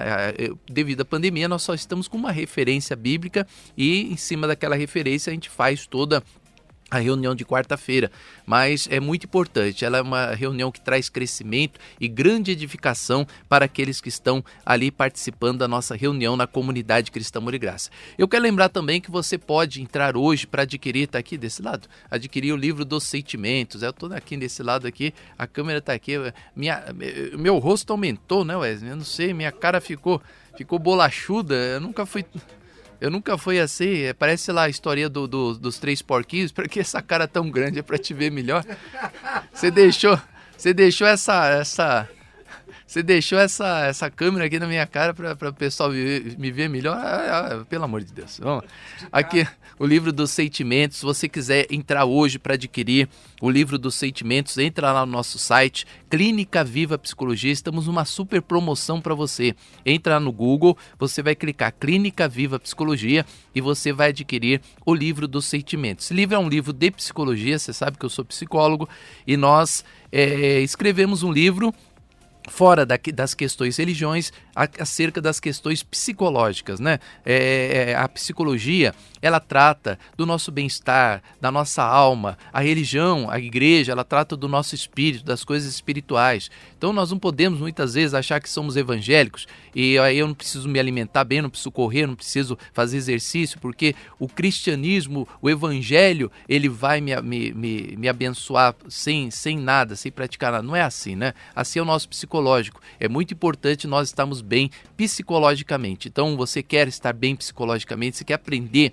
a lidar com pessoas tão diferentes. Ah, outro dia me perguntaram, bicho, mas o senhor leva lá no programa pessoas tão diferentes do senhor, como é que o senhor consegue lidar? A psicologia. Psicologia você consegue lidar com pessoas diferentes, respeita a opinião delas, elas respeitam a sua opinião e a gente conversa. O fanático, o religioso, é impossível você fazer isso com ele. Por quê? Porque ele não sabe lidar com sentimentos. Ele tem assim o seu ego e ele não cede para ninguém. Então ele pensa que é do jeito que ele pensa e acabou. Então essas pessoas elas terminam sozinhas, sem ninguém, sem família, sem amizade, sem esposa, sem marido. Elas destroem tudo na sua vida. Então você quer aprender a lidar com sentimentos? Entra lá no nosso site clinicavivapsicologia.com.br e adquira o livro dos sentimentos. Nós vamos então voltar aqui ao último bloco de perguntas para os nossos convidados. Né? Nós estamos falando sobre símbolos católicos na igreja evangélica. Algumas pessoas me perguntaram aqui sobre símbolos do Islã, né? mas nós, isso nós não vamos abordar aqui hoje, senão o programa vai ficar muito extenso. Nós estamos falando sobre símbolos católicos que estão dentro da igreja evangélica. E agora nós vamos pegar dois pontos aqui que vai pegar fogo o negócio aqui, tá? Porque aí eu tenho uma visão muito radical sobre isso aqui, que eu vou colocar agora, e eu não sei se os pastores têm essa visão radical. Então nós vamos começar pela cruz católica e pela cruz cristã. Pode soltar o áudio, Wesley? Solta o áudio aí. Tem um ouvinte que está perguntando exatamente isso. Eu vi com essa pergunta preparada e esse ouvinte faz essa pergunta. Vamos lá ouvir? Paz do Senhor, Bispo. Rapaz. Amém. Amém. Eu eu fui em uma determinada igreja ah. e tinha uma cruz enorme ah. no meio do altar, uma cruz enorme. Entendi que tem umas campanhas que as pessoas se prostram diante dessa, dessa cruz. Hum. E eu tenho para mim, pelo que eu entendo, que Jesus, ele não está mais na cruz. E que Deus, ele é onisciente, onipresente e onipotente. E nós nós servimos ao Senhor e acreditamos que o Senhor é invisível aos nossos olhos, mas não pela nossa fé. Né? E nós o adoramos em espírito e verdade. E por que nessa igreja tem essa cruz enorme? Já que o nosso Jesus morreu e ressuscitou. E hoje ele não está mais na cruz, e sim ao lado do Pai. Obrigada, bispo. Obrigado. O, o, pastor aí me explicasse o porquê dessa cruz. Tá bom, no querida. meio da igreja, cruz enorme. Tá joia. Obrigado aí pela sua participação. Ficou um pouco o áudio dela ficou um pouco chiado por causa da rádio, né? Tava a rádio alta ali e ela ouvindo e falando, então atrapalhando um pouquinho, mas deu para perceber. Pastor Cuvinel, o senhor quer começar? Não, tudo bem. Cruz, cruz na igreja evangélica. Concorda, discorda, não, primeiro, normal? Primeiro que não tem cruz evangélico-católica, né? Hum. A, e a cruz nem é, a forma, a palavra cruz em grego é stauros. E a, e a, cruz que Jesus levou não é dessa forma que é representada hoje, né? Aquela aquele Tzinho com a parte de cima como um T minúsculo. É, Jesus, na verdade, levou somente a parte de cima do madeiro, cerca de 50 quilos. É, um livro que fala sobre isso é A Vida de Cristo, da CPAD, lá dos anos não me olha com essa cara me chama de velho, irmão. Lá dos anos 80. Tô admirando a é. sabedoria é, dos seus é, do cabelos seu... brancos. É, obrigado. Poucos, mas. É, é. Então, a cruz é símbolo, biblicamente, é símbolo de maldição. É, a cruz vazia, para nós evangélicos, é o símbolo da vitória de Cristo sobre a morte. Símbolo, simplesmente. É, por que, que essa igreja colocou essa cruz? Essa foi a pergunta da irmã. Porque a Constituição brasileira dá o direito da liberdade religiosa. Certo? Nós concordamos com isso? Não, não concordamos com prostrar diante de cruz, prostrar diante de apóstolo, post, eh, lavar pé, eh, prostrar diante de jogar dinheiro no pé dos Nós não concordamos com nada disso. Tudo isso tem fundamentação pagã, não tem fundação, fundamentação cristã. Agora, a cruz está no símbolo da igreja metodista, pentecostal da Bíblia do Brasil e mais uma série de igrejas nos símbolos né? Por quê? Porque ela representa a vitória de Cristo com, sobre a morte. Onde está a morte, o teu aguilhão? Está lá, está escrito no Novo Testamento. Onde está a morte? Quando Pedro prega, fala que ele venceu a morte. Nesse aspecto, eu não vejo problema nenhum. Agora, você usar a cruz como um amuleto, sai para lá, vampiro não é? Ou sai para lá maldição, ou sai para demônio, irmão. Demônio, espírito maligno, não tem a ver com esse negócio de, de objeto, seja ele qual for, não. O que, é que, o que é que te dá poder contra o mal? É a vida no altar. Agora, na minha opinião, eu não vejo dificuldade. Tem irmãos que têm a cruz na representação de suas igrejas, a cruz vazia. Os católicos usam a cruz com Cristo crucificado e beijam aquilo ali. Aí é uma visão de idolatria. Pastor Luciano, sua opinião sobre Isso. a cruz? Bom, na Igreja Católica é, a diferença está aí, né? A Igreja Católica possui um Cristo lá crucificado. Nas igrejas evangélicas, é, num modo geral, quando se utiliza a cruz, que também não é tão comum, parece que é comum, mas não é tão comum não. É, as igrejas que utilizam, utilizam de uma, de uma cruz vazia. Eu particularmente não utilizo, não tenho esse símbolo, na nossa igreja nós não utilizamos. Quando você vai estudar iconografia, a iconografia católica ela vai trabalhar muito essa questão dos ícones, né? Das imagens, da, das pinturas. Isso tem toda uma representação, tem toda uma explicação arquitetônica. Você entra dentro de uma igreja católica, ela é bonita, porque existe toda uma, uma lógica arquitetônica nisso, né? Como uma arte, como obra de arte. Mas como um símbolo que vai nos ligar à fé, eu já não concordo. Tanto a cruz como também a estrela de Davi, que algumas igrejas utilizam, eu particularmente não utilizo e não, não concordo. É, a, a pessoa até colocou, a ouvinte colocou que as pessoas ficavam de joelhos perante aquela cruz. Sim. Na verdade, é um catolicismo ali, né? Meio Pondo, que... inclusive, pedidos de oração então, ali é um... aos pés da cruz eu vejo o bispo como um catolicismo meio que enrustido aí nessas. nessas, nessas... meio que enrustido? É, é descarado, é, é, é, explícito, irmão. É. O negócio é complicado. Bom, eu me baseei muito em Gálatas, capítulo 3, versículo 13, né? Cristo nos resgatou da maldição da lei, fazendo-se ele próprio maldição em nosso lugar, porque está escrito: Maldito todo aquele que for pendurado em madeiro. eu vejo madeiro como símbolo da maldição, é. né? Então, para mim, tanto qualquer tipo de cruz, tanto a cruz com símbolo, como símbolo da igreja, como não sendo símbolo, ela é um símbolo da maldição. É, imagine, sei lá, a pessoa tem um filho que ele morreu é atropelado por um Fusca, então vou andar com Fusca no meu, no meu, no meu pescoço para representar a morte de Jesus, né? É, não, não tem, para mim só, não tem. Tem só lógica isso não aí. Não tem né? cabimento uma coisa dessa, né? Porque Jesus não está morto, ele está vivo. Né? Então não preciso da cruz, que é o símbolo da maldição. Né? Então, como vamos trazer o símbolo da maldição para este nosso lugar, né? para este nosso ponto? Então, essa é uma coisa que eu bato aí, por isso que eu sou perseguido, viu, pastor? Mas Porque... você sabe que, meu querido irmão e amigo, é, é tudo uma questão de contexto, né? No é. nosso contexto hoje, pô, todo mundo sabe ler, não é isso? No contexto, muita gente critica os católicos romanos no sentido da iconoclastia, como o pastor falou. A iconoclastia era didática, porque na Idade Média o povo não sabia ler e escrever. Então eles iam para a igreja e viam mensagens do evangelho na, nos vitrais da igreja, né?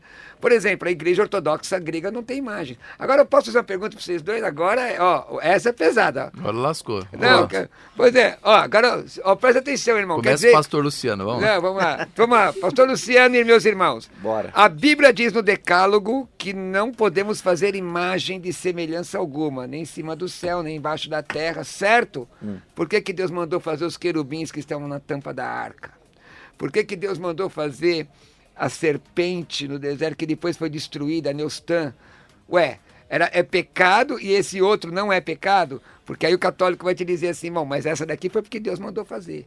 Por quê? O querubim, a imagem do querubim, para que precisava daquilo ali? É por causa, por causa do sentido, né? Na verdade, ali foi o sentido que foi, se foi utilizado. Agora, por que que Deus... Não, não tem um porquê que Deus. Deus mandou fazer questão é essa. É então, pastor, pastor Covinel, mas Deus mandou fazer, mas, por exemplo, é tipo Namã. Namã, Deus mandou ele sete vezes no Rio Jordão para ele ser curado da lepra. Tá. Aí eu vou ter isso como uma regra. Então, já que ele entrou sete vezes, eu vou ter que entrar sete vezes no arca, Rio Jordão. Tem gente que acha que pode. Tem gente aqui no, no Brasil que acha que pode. Entendeu? Porque é, é um momento, é um, como disse o pastor Luciano, um momento de Deus, um momento que ele colocou então, mas, isso para provar aliança, alguma coisa, para provar alguma coisa, para uhum. tirar, sei lá, alguma coisa do povo, para mostrar ah, por exemplo, um aquela Arca da Aliança, ela foi feita com a doação né, de ofertas então, do, Deus, do, povo que saiu Deus do faz as coisas aleatoriamente. O pastor disse aqui não tem um porquê. Então quer dizer então que Deus faz as coisas aleatórias. Dá na não. veneta. Porque todo o tabernáculo foi feito debaixo da orientação de Deus. E não tem só a Arca da Aliança, não. Tem os, tem os querubins e uma série de emblemas no tabernáculo. O que é que representa? Aí eu vou explicar. Mas se eu ir por essa linha, ah, se, for, se uma, eu for por essa linha, lógica... pastor Cruvinel, Aí a gente vai entrar em outras linhas também que a pessoa vai, vai ficar confusa. Por exemplo, é, tem que ter o, só um marido, o homem tem que ser esposo de uma mulher só? Tem. Por que, que Salomão teve mil? Então a gente vai entrar também. A, a, Salomão... a gente vai entrar também em questões que... Ah, não, mas eu explico. Não. Eu quero, quero explicar. Aí Deus mudou, então? Então não, era para ter uma depois para ter não, mil. mas eu explico, meus amigos. Bom, a questão de Salomão é óbvio porque está escrito lá porque por causa da dureza de coração, vontade permissiva. Mas ali foi orientação de Deus. Por que foi orientação de Deus? Porque todos os símbolos do tabernáculo, todos, apontava para a divindade de Deus, apontava para, para a vinda do Messias. E a diferença entre o Antigo Testamento e o Novo Testamento é que o Novo Testamento é uma outra dispensação, é graça. O Antigo Testamento tinha, Deus tinha elementos para ensinar o povo daquilo que viria. Então veja os querubins em cima, o, o, em cima da, da, da tampa do, do, do, da arca, que na verdade era uma arca dentro da outra arca, mas a Bíblia não diz que era para adorar aquilo. A Bíblia, a Bíblia diz: não farás para ti mais de semelhança alguma, não se prostrar a outros deuses, então tem um contexto. Se você tira o texto fora do contexto, por exemplo, a Bíblia diz: não matarás, certo? Mas, mas havia morte, inclusive que Deus permitiu. Quer dizer, quando a Bíblia diz não matarás, não matarás sem causa. Mas já falei demais. Tá é isso aí. Próxima questão, vamos aqui, depois eu vou para a questão dos ouvintes. É, sacrifício geral para remissão dos pecados. Na Igreja Católica, penitências, procissões, confissão ao Padre. Na Igreja Evangélica, sacrifício geral para perdão dos pecados, jejuns, montes, confissão ao pastor. E aí? É, Jesus já nos lavou de todos os pecados e nós somos lavados pelo sangue do Senhor Jesus Cristo, ou vamos ser perdoados dos pecados se fizermos penitências, jejuns, montes, confissões ao pastor? Qual é a opinião sua, pastor Luciano? Bom, na, na, Igreja Católica, um dos sacramentos deles é o da confissão, né? Sim. Que é o da penitência, na verdade, que a pessoa ela deve ir periodicamente falar com o padre, se confessar, e ali ela recebe a penitência. é, na igreja, num geral, na igreja evangélica, nós entendemos que esse pecado ele deve ser confessado a Cristo. É claro que quando a pessoa, o bispo sabe melhor do que eu, quando a pessoa coloca para fora, existe um, é, existe o lance terapêutico, né? Dela fazer aquela confissão, por mais que eu não tenha ofendido o pastor, o Cruvinel, mas eu ir lá e, e me expor para ele, explicar minha situação e ele me ouvir, eu acho que isso de forma terapêutica vai me fazer muito bem. Mas a confissão, ela deve ser feita a Cristo. Se eu tenho algo contra aquela pessoa, se eu fiz algo contra ela, eu ofendi, eu devo ir para essa pessoa e me reconciliar com ela. Então eu vejo não como a ideia de sacramento, como a Igreja Católica coloca, mas como mais como efeito terapêutico da pessoa confessar suas culpas, né? Sim, o senhor concorda, pastor Cruvinel, de, de chegar a ser um pastor e contar para ele os meus pecados, como se faz aos pais, porque tem igrejas que exigem isso, né? então, né? É, igrejas que você tem que confessar, falar aqui o que está acontecendo, né? Se abrir e, e, e, aí eu vejo isso com muitas ressalvas, né? Eu, Não sei eu, qual é a sua visão sobre isso, pastor. Eu vejo isso com ressalvas demais, inclusive, porque hum. quem garante que aquele obreiro ele é preparado para ouvir a transgressão de alguém? Quem garante que ele não vai cometer o, o, o, um dos crimes contra a honra? São três crimes que tem, no, que tem no Código Penal contra a honra. Quem garante que ele não vai. Aliás, existe um outro crime que o psicólogo é, é, é, pode incorrer, o médico pode incorrer, o advogado pode incorrer e o pastor pode incorrer, que é de receber segredo por questão de ministério e revelar. Agora, o que, a Bíblia diz? Tiago, capítulo 5, 16. Confessai, pois, os vossos pecados uns aos outros, orai uns pelos outros, para seres curados. Que aí é a questão terapêutica que o, que o pastor Luciano sim, Scala sim. falou. Muito pode a sua eficácia a súplica de um justo, mas o texto, é, embora use aqui confessar é um imperativo, não, é, é, é, é, no meu entendimento, é a transgressão praticada pessoa a pessoa, não é qualquer pecado. 1 de João 9 diz: confessar o nosso pecado, ele é fiel e justo. Quem? Jesus. Para nos perdoar o pecado e nos purificar toda injustiça. Aliás, 1 de João 7 diz uma palavra que muita gente não entende. Que tem gente que prega aí que tem um anjo com a borracha na mão, hora ele te tira do livro da vida, ela te coloca no livro da vida, ela te tira. Porque a Bíblia diz: se andarmos na luz, como ele na luz está, temos comunhão uns com os outros, o sangue de Jesus purifica do pecado na luz. Porque nós somos tendentes à, à transgressão, e se confessarmos ao Senhor, ele nos perdoa, não fica tira, põe, tira, põe. Porque quem é de Deus, 1 João 5,18, não peca contum, com, de forma contumaz. E o jejum? Bispo, eu sei que ele tem uma opinião diferente sobre o jejum. Foi falar de jejum. Eu tenho uma opinião seguinte: jejum não é feito para perdão de pecados. Jesus já morreu na cruz para perdoar pecado. O jejum é uma prática religiosa que se dá para quem deseja, quem sente de separar um tempo, dizendo que seu ventre não é seu Deus, e ali se separando para a oração. E isso, nesse tipo de prática, eu entendo. Legal. É um jejum para comunhão, né? É, separa para oração. Jejum ligado à oração. Nisso, maravilha, eu não vejo dificuldade. Subir ao monte, ora, o monte não tem mística nenhuma em si mesmo. Você pode orar no meio da rua, você... só que hoje com o lockdown, o monte é um lugar excelente para oração, para extravasar, para rasgar sua alma. Desde que esteja sozinho, é, sem aglomeração. Exatamente. de máscara aí. Eu já orei muito em monte. Eu já orei. E o que, que eu fazia? Eu usava isso do ponto de vista psicológico. Levava alguns obreiros comigo no carro, aquele tempo até chegar lá, batendo um papo orava e voltava.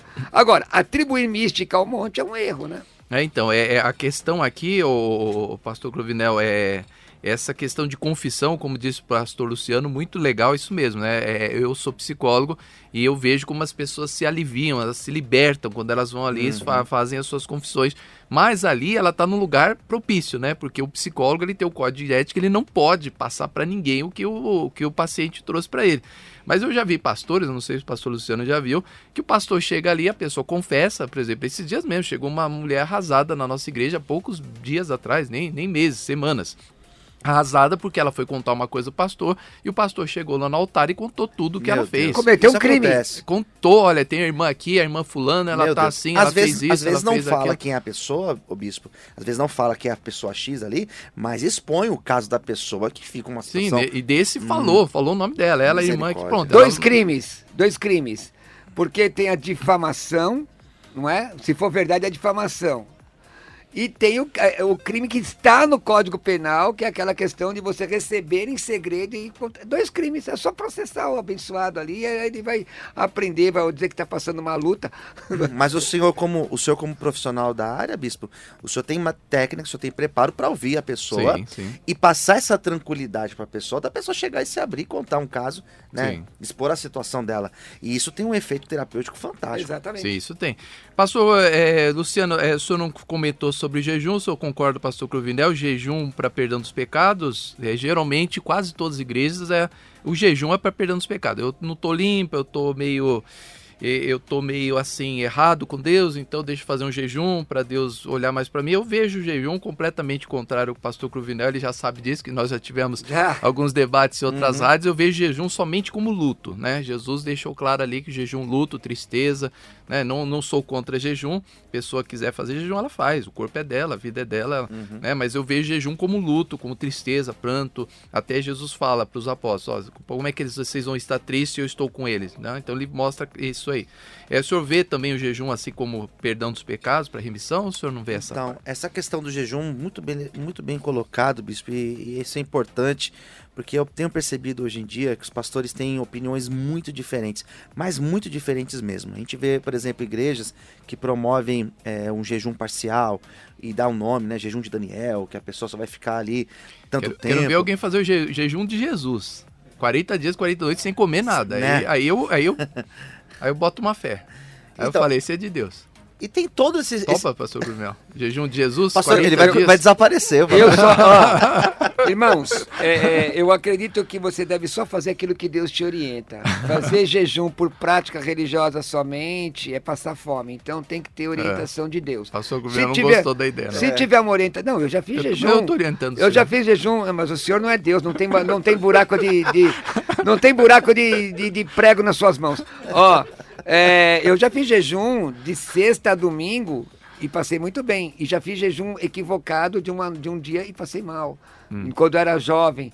Então, é, assim, a Bíblia fala sobre prática de jejum, né? Mas eu, eu só respondi o que o senhor falou para o pastor continuar. Vamos lá, Sim, vamos então, lá. É, então, hoje em dia, existe uma diferença muito grande, uma diversidade de jejum, né?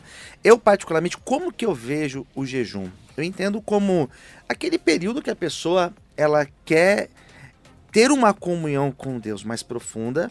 Então ela vai separar um período do dia, é, as suas primeiras horas do dia, onde ela vai ficar ali em mais em oração. Não que ela não possa trabalhar, fazer as outras atividades, mas vai ser um período que ela vai estar mais restrita para a oração.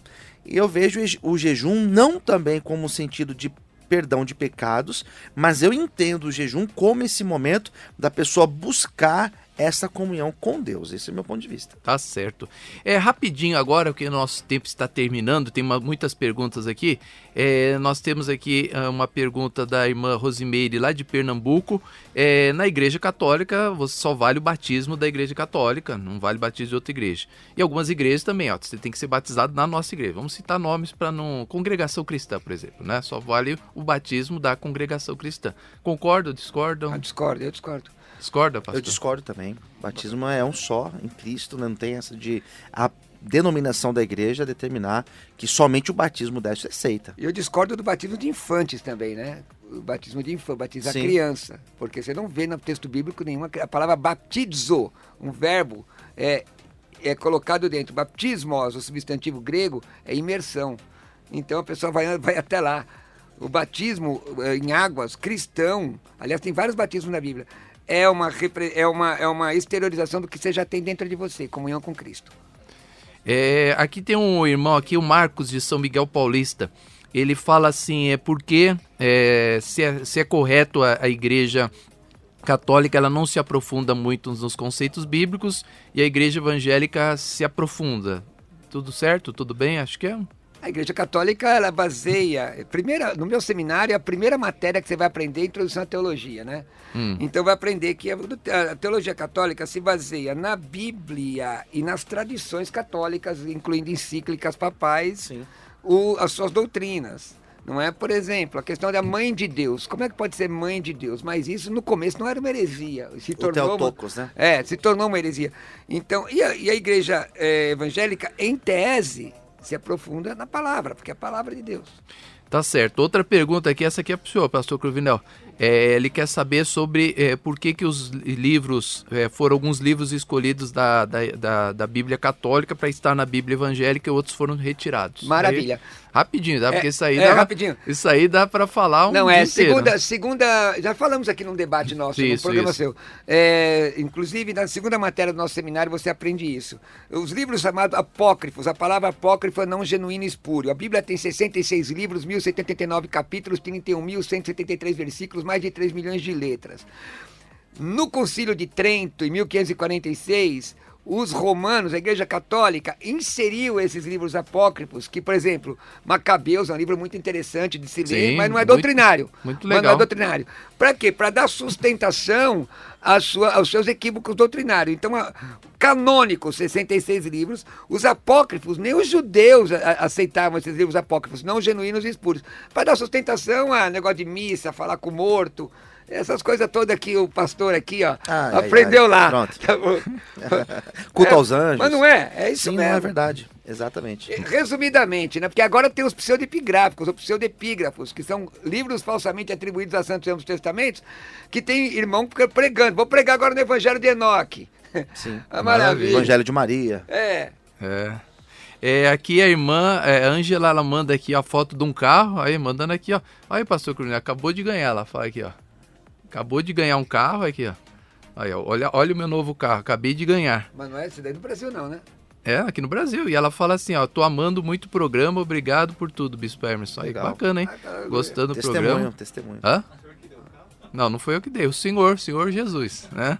O senhor Jesus deu um carro. Mas é, mesmo a placa não é daqui, né? A placa não é do Brasil, não. É, a placa não, não é do Brasil. Brasil. É, então. Hum. É verdade, o senhor não tinha percebido isso. Ah, mas eu presto atenção nos detalhes. O senhor tem bons olhos, hein, ô, Debatedor, deixa passar nada. Não.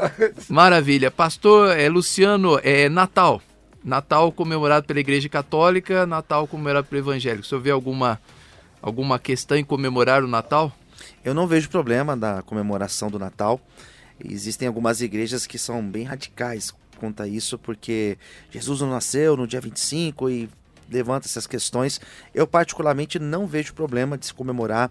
É, se Jesus nasceu ou não no dia 25, isso, não, no meu ponto de vista, não interfere no sentido de se comemorar o Natal. Infelizmente, a, a data se tornou muito mais comercial do que uma data que, no início, ela tinha um propósito religioso, mas eu não vejo problema algum. Na nossa igreja nós comemoramos. Nós não utilizamos alguns símbolos do Natal, mas também não vejo problema nenhum. Até a própria árvore de Natal, sei que não foi perguntado, mas até a árvore de Natal que em algumas igrejas também eles são muito radicais. Não é a foto da Aparecida, assim, o triângulo, não? Eu, essa eu não conhecia, não. mas, mas Eles é... sabem que a árvore de Natal é um pinheirinho. O pinheirinho é assim, assim, assim, né? O triângulo. Aí, mas, aí, mas aí vai ter que discutir com a geometria. É. Vai ter que discutir. Vamos, vamos discutir com a geometria, poxa. Aparecida é um triângulo, né? Assim. Eu posso falar sobre isso? Não? Sobre Natal? Pode. Não, Jesus. Deixa ele falar, pastor Luciano. Claro, pode. Vai, vai, pode ir, vai. Então, ó, tem um livro chamado Babilônia, Religião dos Mistérios, é muito interessante. O reitor da faculdade onde estudei era o editor aqui no Brasil, me esqueci o nome do autor, que fala sobre isso. Agora, veja bem, pessoal, não pode usar árvore, porque o pinheiro é a árvore preferida de Tamuz, filho de Nimrod e Semiramis. Agora, quem inventou o pinheiro? Ah, foi Deus, tá? Desculpa. Não pode ah. colocar a luzinha, porque a luzinha... Mas quem inventou a eletricidade? Ah, foi Deus. Ah, então tá bom. Quem deu inteligência a Thomas Edison para fazer a lâmpada? Ah, foi Deus. Muito bem. Jesus nasceu provavelmente em março ou abril. Não era possível ficar com os rebanhos fora é, em dezembro, em Israel, é frio. É, não é possível isso. Agora, a igreja incorporou uma festa que existia, que era o solstício de inverno, para comemorar o nascimento de Jesus, que não é claro o dia que ele nasceu. Para nós cristãos, Jesus nasce todo dia. Quando você pregar o evangelho é Natal. Agora, hum. eu sou descendente de italiano. Tem até um texto bíblico Eu tinha um amigo meu que, que, que não podia comer panetone, porque o bolo de uvas era oferecido à rainha do céu. Ah, irmãos, vamos menos, né?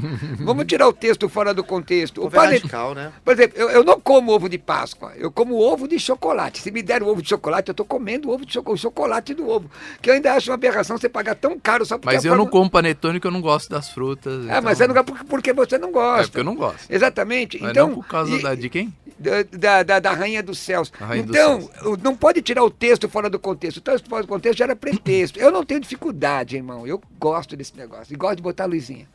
Olha, o Rodolfo uhum. aqui tem uma, uma bomba para nós aqui, hein? É com ele. É para o senhor, ai, pastor ai, Luciano. Ai. Tô até vendo. O, o padre é o único que pode interceder pelo pecado. Nossa. O pastor é o único que pode interceder por nós, porque as orações das igrejas, elas são feitas assim, né? Você leva lá o pedido pro pastor e ele vai ao monte por você. Não seria Jesus Cristo essa ponte entre a gente Deus? Eu preciso do pastor interceder por mim lá? Uma excelente pergunta, ô bispo. Esse, recentemente eu participei de um debate para falar sobre paternidade espiritual.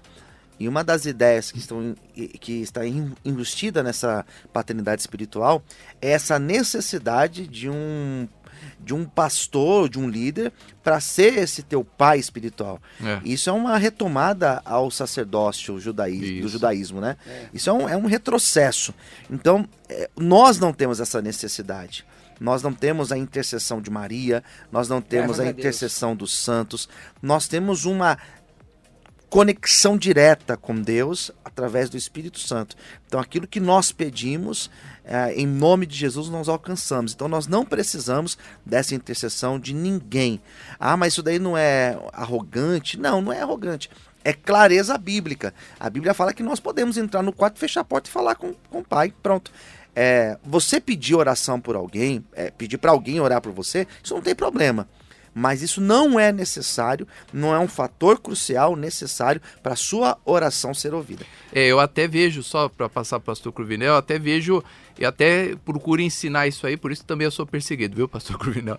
Ela na comunidade cristã morgada ensina assim, gente, eu não vou orar por você, eu vou orar junto com você. Junto. Na Bíblia está escrito, onde duas ou mais pessoas ligarem, então nós vamos orar juntos. Boa. Eu vou orar com você, vamos orar juntos. Eu não vou orar por você. Eu não posso comer por você, eu não posso beber por você. Como é que eu vou orar por você? Mas é interessante. Eu vou orar junto com pro, você, pro né? pastor, pro líder que tem uma, é uma ideia que não é real, uma ideia até de manipular, é para ele é cômodo você deixar a pessoa na sua é dependência. É interessante é ele interessante. fazer isso. Então, a pessoa fica submissa a ela. Pastor o, o... Cruvinel, vou ali então, olha, fazer, vou subir o monte lá em Israel, o Monte Sinai, e vou interceder por toda a igreja. Eu vou estar é, ali intercedendo lá, por você. Glória a Deus. É, é, o, o, padre é isso aí, né? Aquele que pode interceder. O pastor não está ocupando é. o lugar de Jesus, porque a Bíblia não diz que só um, um Deus tá, e um mediador entre, sim. entre os homens e é. Deus, que é Jesus. Ou seja, não é ocupar o lugar de Jesus, isso aí Primeiro... eu vou eu vou interceder por você diante de Deus, como se eu não pudesse falar com Deus. 1 Timóteo 2,5: Porque há um só Deus e um só mediador entre Deus e os homens, Pronto. Cristo Jesus, homem.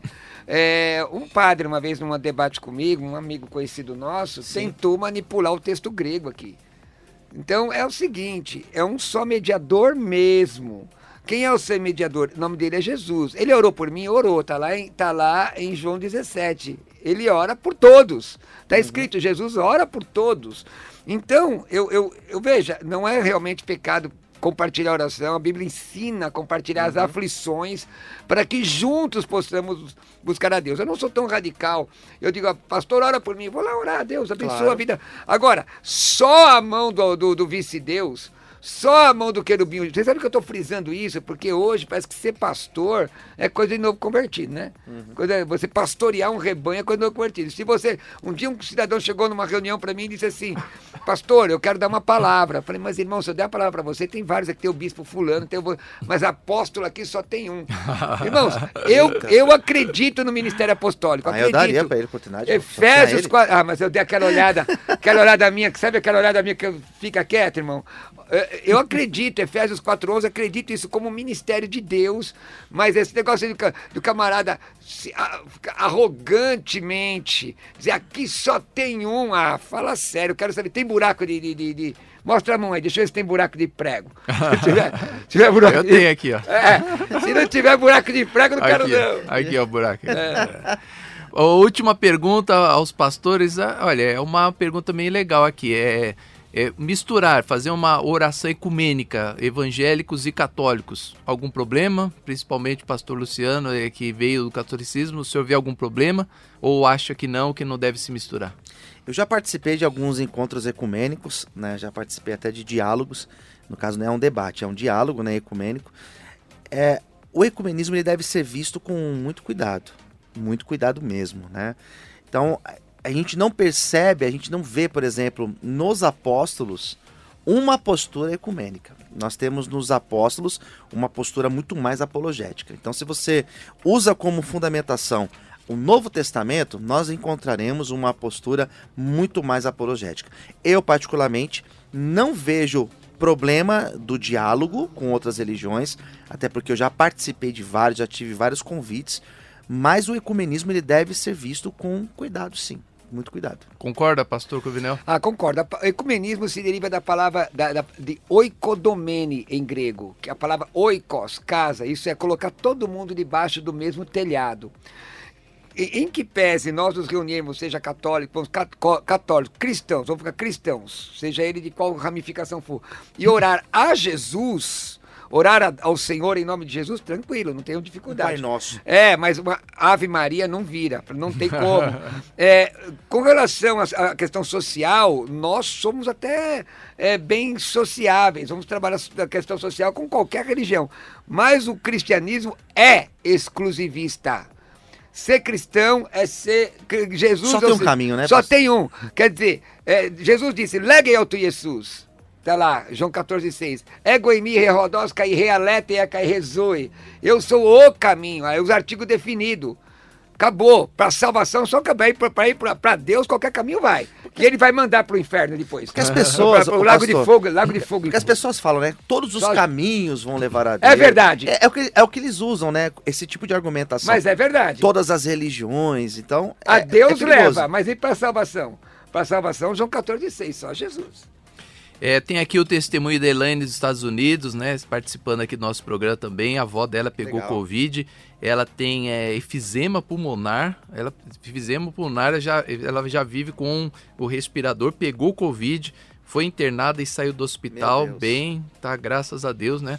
Ela mesmo não tinha muita assim essa, essa esperança que ela ia conseguir esse milagre, né? Porque as pessoas já com um pulmão normal já é difícil. A avó com efizema, com 75 anos, milagre. conseguiu sair do hospital. Agradecemos a Deus por este milagre. Estive hoje aqui com o pastor Roberto Cruvinel, pastor Roberto Cruvinel, bacharel, mestre em teologia, especialização em filosofia da Faculdade João Calvino, professor de grego bíblico, né? Que você quiser fazer um grego bíblico com o pastor Cruvinel, você pode entrar em contato com ele no, no telefone que ele vai passar. E também escritor de livros, né? Sim. Que o senhor não, não cita aqui para nós, né? A maioria dos meus livros estão esgotados, mas eu tenho é? aqui, deixa eu mostrar aqui, irmãos, ó. Tá aqui nessa câmera, aqui, ó. Eu tenho dois livros disponíveis aqui. É, alguns irmãos estão adquirindo. É, a Vida da Igreja, mais de 100 páginas, o que é a Eu igreja... tenho esse aí. É, tem, não tem? Já li, é, é rapidinho, dá é, para ler num um dia e meio. Dá é, pra... A Vida da Igreja, a Igreja é, e o Sofrimento. A Igreja pode ser cheia do poder e carnal ao mesmo tempo. A análise, análise da Igreja de Corinto, Igreja de Liderança e Adoração. E também o livro curso de capacitação ministerial, que eu falo inclusive as palavras gregas para ministro. O que é ser um ministro? Esses dois livros estão à venda por 60 reais já com frete. Já com frete. Então, se você quiser adquirir esse livro, entre em contato comigo no, no WhatsApp 11 96766 5787. 11 96766 5787. Você adquire esses dois livros por 60 reais. Eu só tenho uns 30 desse aqui só, não tenho mais. E quero pedir para os reparos. Ah, nesse, nesse número você pode me convidar a pregar, ou também tem informações no curso de escatologia online. Agora, eu quero pedir aos irmãos, quero ver como é que está a audiência da rádio. Pelo, das, das, da rede, na verdade. Entra agora no meu Instagram, arroba Roberto Cruvinel. Olha, da última vez que eu estive aqui, entrou um monte de gente. Ó, Cruvinel com C-R-U, Cruvinel. É, com IL no final. Que é o, eu já vi a pessoa procurar Gruvinel. Gruvinel, não. Às vezes é. Entra aí, arroba Roberto Cruvinel. Roberto Cruvinel. Pelo menos uns 40. C. E se você quiser os livros, manda uma mensagem no WhatsApp no 11 96766 5787. O bispo tem um jeito diferente de falar. É, o senhor complica muito. Fica mais fácil. 96 Boa. 766 5787. Fica mais fácil, ó, 96. Ó, olha que fácil, 96 766 5787. Se comprar, eu mando essa semana já para tá você. Já fica mais fácil. Tivemos aqui também o pastor Luciano Scala, graduado em filosofia de teologia, pós-graduado em bioética, bioética. É, bioética, pastoral da saúde e gestão executiva em comunicação, atualmente pastor vice-presidente da comunidade evangélica Vale da Benção, diretor responsável pela Casa de Recuperação para Dependentes Químicos. Bonito trabalho, quero visitar qualquer dia lá, pastor. Maravilha. Me chama que eu quero ver lá, porque eu adoro esse tipo de trabalho. E presidente da ONG Viver na Bênção. Pastor Cruvinel, suas considerações finais, ponto de contato. Luciano. É, perdão, pastor Luciano Escala. Até ele vai dar o um copo. É. Bispo, quero dizer que é um prazer estar aqui, muito bom poder participar com o senhor, com o pastor Cruvinel. E para falar comigo, eu também tenho os meus livros e eu deixei no carro, que Puxa falta de atenção, deixei meus livros no carro. Meu celular ficou lá também. Mas se você também quiser adquirir os meus livros, eu tenho seis livros publicados e são livros diversos, né, que eu falo sobre é, alguns mais teológicos, outros mais para uma linha pastoral. Então, se você quiser, tiver interesse, você pode falar comigo. E também, se você precisar de ajuda com dependência química, de repente tem um filho, tem um amigo, tem um parente que precisa de ajuda nessa área, você também pode entrar em contato. É, os meus contatos, você fala comigo nas redes sociais, tanto no Facebook, no Twitter como no Instagram, você me encontra Luciano Escala. Lembrando que Escala é E-S-C-A-L-A. Então você me encontra no Instagram, por exemplo, Luciana Escala, você já vai me encontrar, ou pelo, pelo WhatsApp, né? Você pode falar comigo, que é o número 011 aqui de São Paulo, 96424 2661. Eu passo mais informações acerca dos meus livros, acerca também dos projetos sociais da igreja. Tá certo. Então tá aí contato, pastor, procure nas mídias sociais, pastor Luciano Scala. Uma satisfação receber nossos convidados. Eu vou às minhas considerações finais agora, lembrando antes de para você que nós temos aqui o livro dos sentimentos, né? Se você quiser entrar e agora e adquirir o livro dos sentimentos, você pode entrar no nosso site Clínica Viva Psicologia, Clínica Viva Psicologia. Vai no Google e aí você clica lá, Clínica Viva Psicologia. Entrando no site da clínica, logo na aba inicial, você vai ver ali como você faz para adquirir o livro dos sentimentos. Esse livro que tá bacana, que tá na minha mão. Esse aqui é do pastor Luciano, né, Wes? Esse aqui é do pastor Luciano. Oh, pastor legal. Luciano não ganhou o livro ainda, pastor Coronel já leu, já fez os testes, né, pastor? Os testes são muito legais. Aí, então. Pastor Coronel já fez os testes. Tá aqui esse aqui pro senhor. Obrigado. Depois a gente bate uma fotinho, pastor Isso, Luciano. Isso, eu quero uma dedicatória. Esse aí é pastor Luciano, o livro dos sentimentos. É um livro inteiramente sobre psicologia. Para que, que serve o livro dos sentimentos? Para você que quer aprender a lidar com pessoas, né? A coisa mais difícil. Pergunta pro pastor qual é a coisa mais difícil do mundo. Ele vai falar lidar com o ser humano. Lidar com o ser humano é complicado. Concorda comigo, pastor? Lidar Exatamente. com o ser humano é a coisa complicado. mais difícil é do difícil, mundo? É Concorda, pastor? É o desafio, né? Pastorear desafio. esse desafio mesmo. Lidar com seres humanos não é fácil, né? Lidar com pessoas. É, pastor sofre muito por causa disso, porque ele não, muitas vezes ele não sabe como lidar com A, com B, com C. E esse livro ensina para você sobre temperamento, sobre personalidade, como é que você faz para lidar para uma pessoa tão diferente, né, de você. Você é de um jeito, você tem um, ali um temperamento, a pessoa tem outro. Como é que você faz para lidar com a esposa, com o marido, com o filho que é tão diferente de você? Então entre no nosso site Clínica Viva Psicologia, o livro chega na tua casa.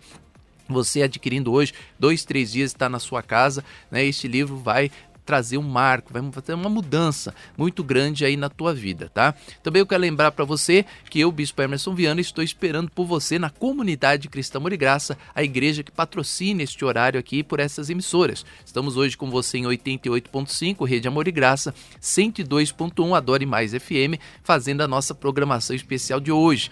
Esse programa ele tem uma grande audiência, graças a Deus, né? Já desde a época da, da outra emissora que nós estávamos, já tínhamos uma audiência, um campeão de audiência e é uma satisfação ter você como nosso ouvinte. Né? Então quero agradecer muito a você e convidar, fazer um convite especial para você nos conhecer na comunidade Cristã Amor e Graça. Eu, Bispo Emerson Viana, estou com você todas as quartas-feiras, 7 horas da noite, na Avenida Celso Garcia, 243, no Braço. Lembrando para você que estamos perto da Rua Jolie. Essa semana, não, semana passada, minha irmã falou: ah, consegui achar a igreja, estava procurando lá pro lado do Belém. Eu falei: não, irmã, é perto do Braço, é perto da Rua Bresser, né? Então não é no Belém, é Brás. O 243, 243 é onde tinha ali aquela faixa exclusiva de ônibus, naquela calçada daquele lado, né? Na outra calçada não. Então você vai achar o número 243 e vai estar na Avenida Celso Garcia participando dessa reunião. Se não der para você ir hoje, quarta-feira, você pode estar conosco todos os domingos, 9 da manhã e também às 18 horas, nosso culto é transmitido também ao vivo pelas emissoras e ao vivo pelo YouTube, Facebook, pelas mídias sociais, para você é, saber o que, que você vai achar na comunidade Cristã de Graça. Por que, que eu trouxe hoje aqui Pastor Luciano, Pastor Cuvinel? Porque são pessoas que têm um compromisso com a palavra. São homens de Deus que têm um compromisso com a Bíblia. Né? É, o pastor Cruvinel tem os, os, pensamentos dele, eu tenho os meus, sim, nós temos divergências, temos, mas somos pastores que estamos ali pautados na Bíblia. É isso que você tem que aprender. Jesus ele citou o quê? Aquele que crê em mim, como diz as Escrituras, do seu interior fluirão rios de águas vivas.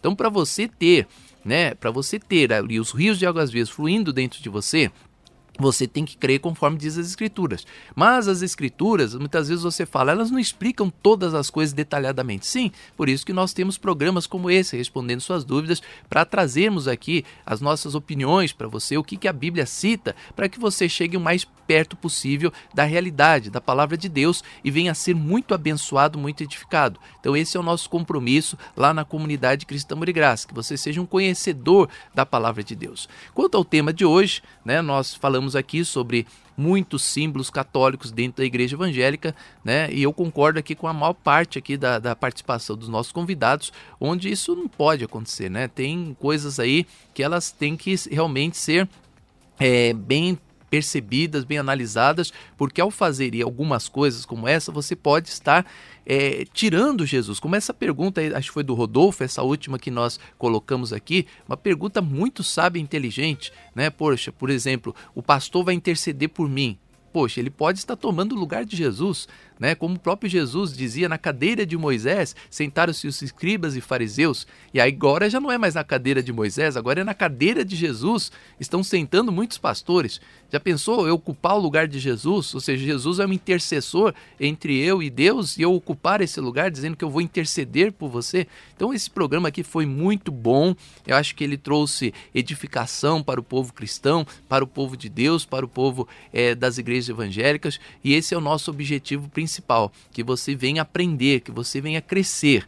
Eu peço perdão se nós é, magoamos você alguma coisa, né? Eu sei que é impossível nós faz, fazermos um programa sem chatear alguém alguns, né? Porque existe ego, né? E toda vez que o ego ele é ferido, as pessoas sentem uma dor no coração, mas eu sei que depois você, como homem de Deus que você é, como mulher de Deus que você é, você vai pesquisar na Bíblia, você vai ler a palavra de Deus, você vai ser edificado, você vai crescer, né? Porque também minha mãe, eu me lembro até hoje, quando ela veio a primeira vez me falar que imagens de escultura, eu era assim como pastor Luciano, bem católico mesmo, de ir na missa, de ajudar, eu ajudava na quermesse, ajudava. Um coroinha. Em... Coroinha, isso. Eu, eu, eu, era um coroinha mesmo sendo novo.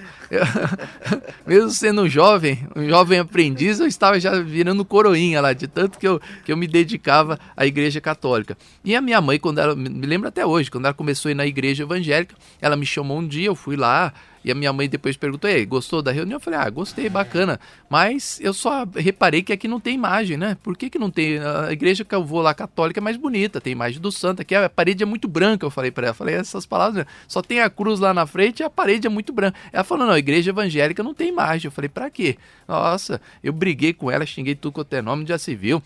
A senhora está deixando a igreja católica, a senhora pode ir lá, não vou nunca mais nessa igreja, antes de uma coisa dessa. Mas, ó, eu vou mostrar na Bíblia, eu não quero saber. Não, mas eu vou mostrar mesmo assim, lê o Salmo 115, patatá, né? E aí eu briguei, falei que não ia ler coisa nenhuma. Depois fui lá, Isaías, né? Ajoelharia-me eu diante de um pedaço de pau, com parte da, do, do, da madeira, eu fui lá e assei meu pão. Com outra parte eu construí um Deus e falei eu ajoelhei-me diante dele e falei: Senhor, me ajuda porque tu és o meu Deus. Tem boca, mas não fala, tem ouvido, mas não ouve, tem pés, mas não anda, suas mãos não apalpam. Eu comecei a ler aquilo e falei, puxa vida, minha mãe tem razão, né? Tem que dar o braço a torcer para ela. Então, acabei aderindo ao evangelho e hoje estou aqui até hoje. Então, eu tenho certeza que esse programa ele tem essa finalidade. Você pode hoje discordar, não aceitar, mas eu tenho certeza que você, como um bom cristão que é, você vai analisar as sagradas escrituras e estar aí agradando a Deus de todo o seu coração. Então esse foi o objetivo do nosso programa. Muito obrigado aos convidados que estiveram aqui conosco. Obrigado a você pela sua audiência. Nós vamos ficando por aqui. Lembrando que eu volto com você três horas da tarde com o programa Viva Psicologia, ao vivo das três às quatro da tarde. Depois das quatro às cinco nós temos o Falando de Vida também com você aqui ao vivo e depois à noite nós temos das 19 às 21 horas o culto ao vivo do Brás da Avenida Celso Garcia, número 243, onde eu tenho certeza que Deus vai falar grandemente ao teu coração, tá bom? Vamos ficando por aqui. Beijo no teu coração. Ótima semana. Você vai ficar aí com as vinhetas finais da igreja. Se você quiser contribuir com esse programa, bispo, esse programa não pode sair do ar. Eu quero ajudar essa programação, quero ajudar o programa respondendo suas dúvidas, quero ajudar a Rede Amor e Graça. Eu quero que esta rádio continue levando o evangelho para o sofrido, para o necessitado. Quero ajudar, quero contribuir na pregação do reino de Deus. Então pegue uma caneta, um papel e você que puder, até sexta-feira, o valor que você puder semear, você pode 20, 30, 5, 10, 500, semeie o que você puder, eu tenho certeza. Tudo que você semear,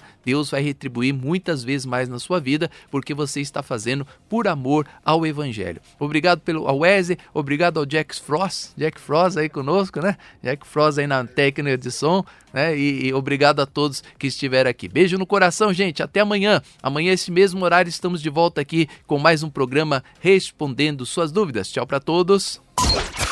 Você ouviu o programa Respondendo Suas Dúvidas. Continue conectado com a gente através do redeamorigraça.com.br. E amanhã estaremos de volta aqui, neste mesmo horário.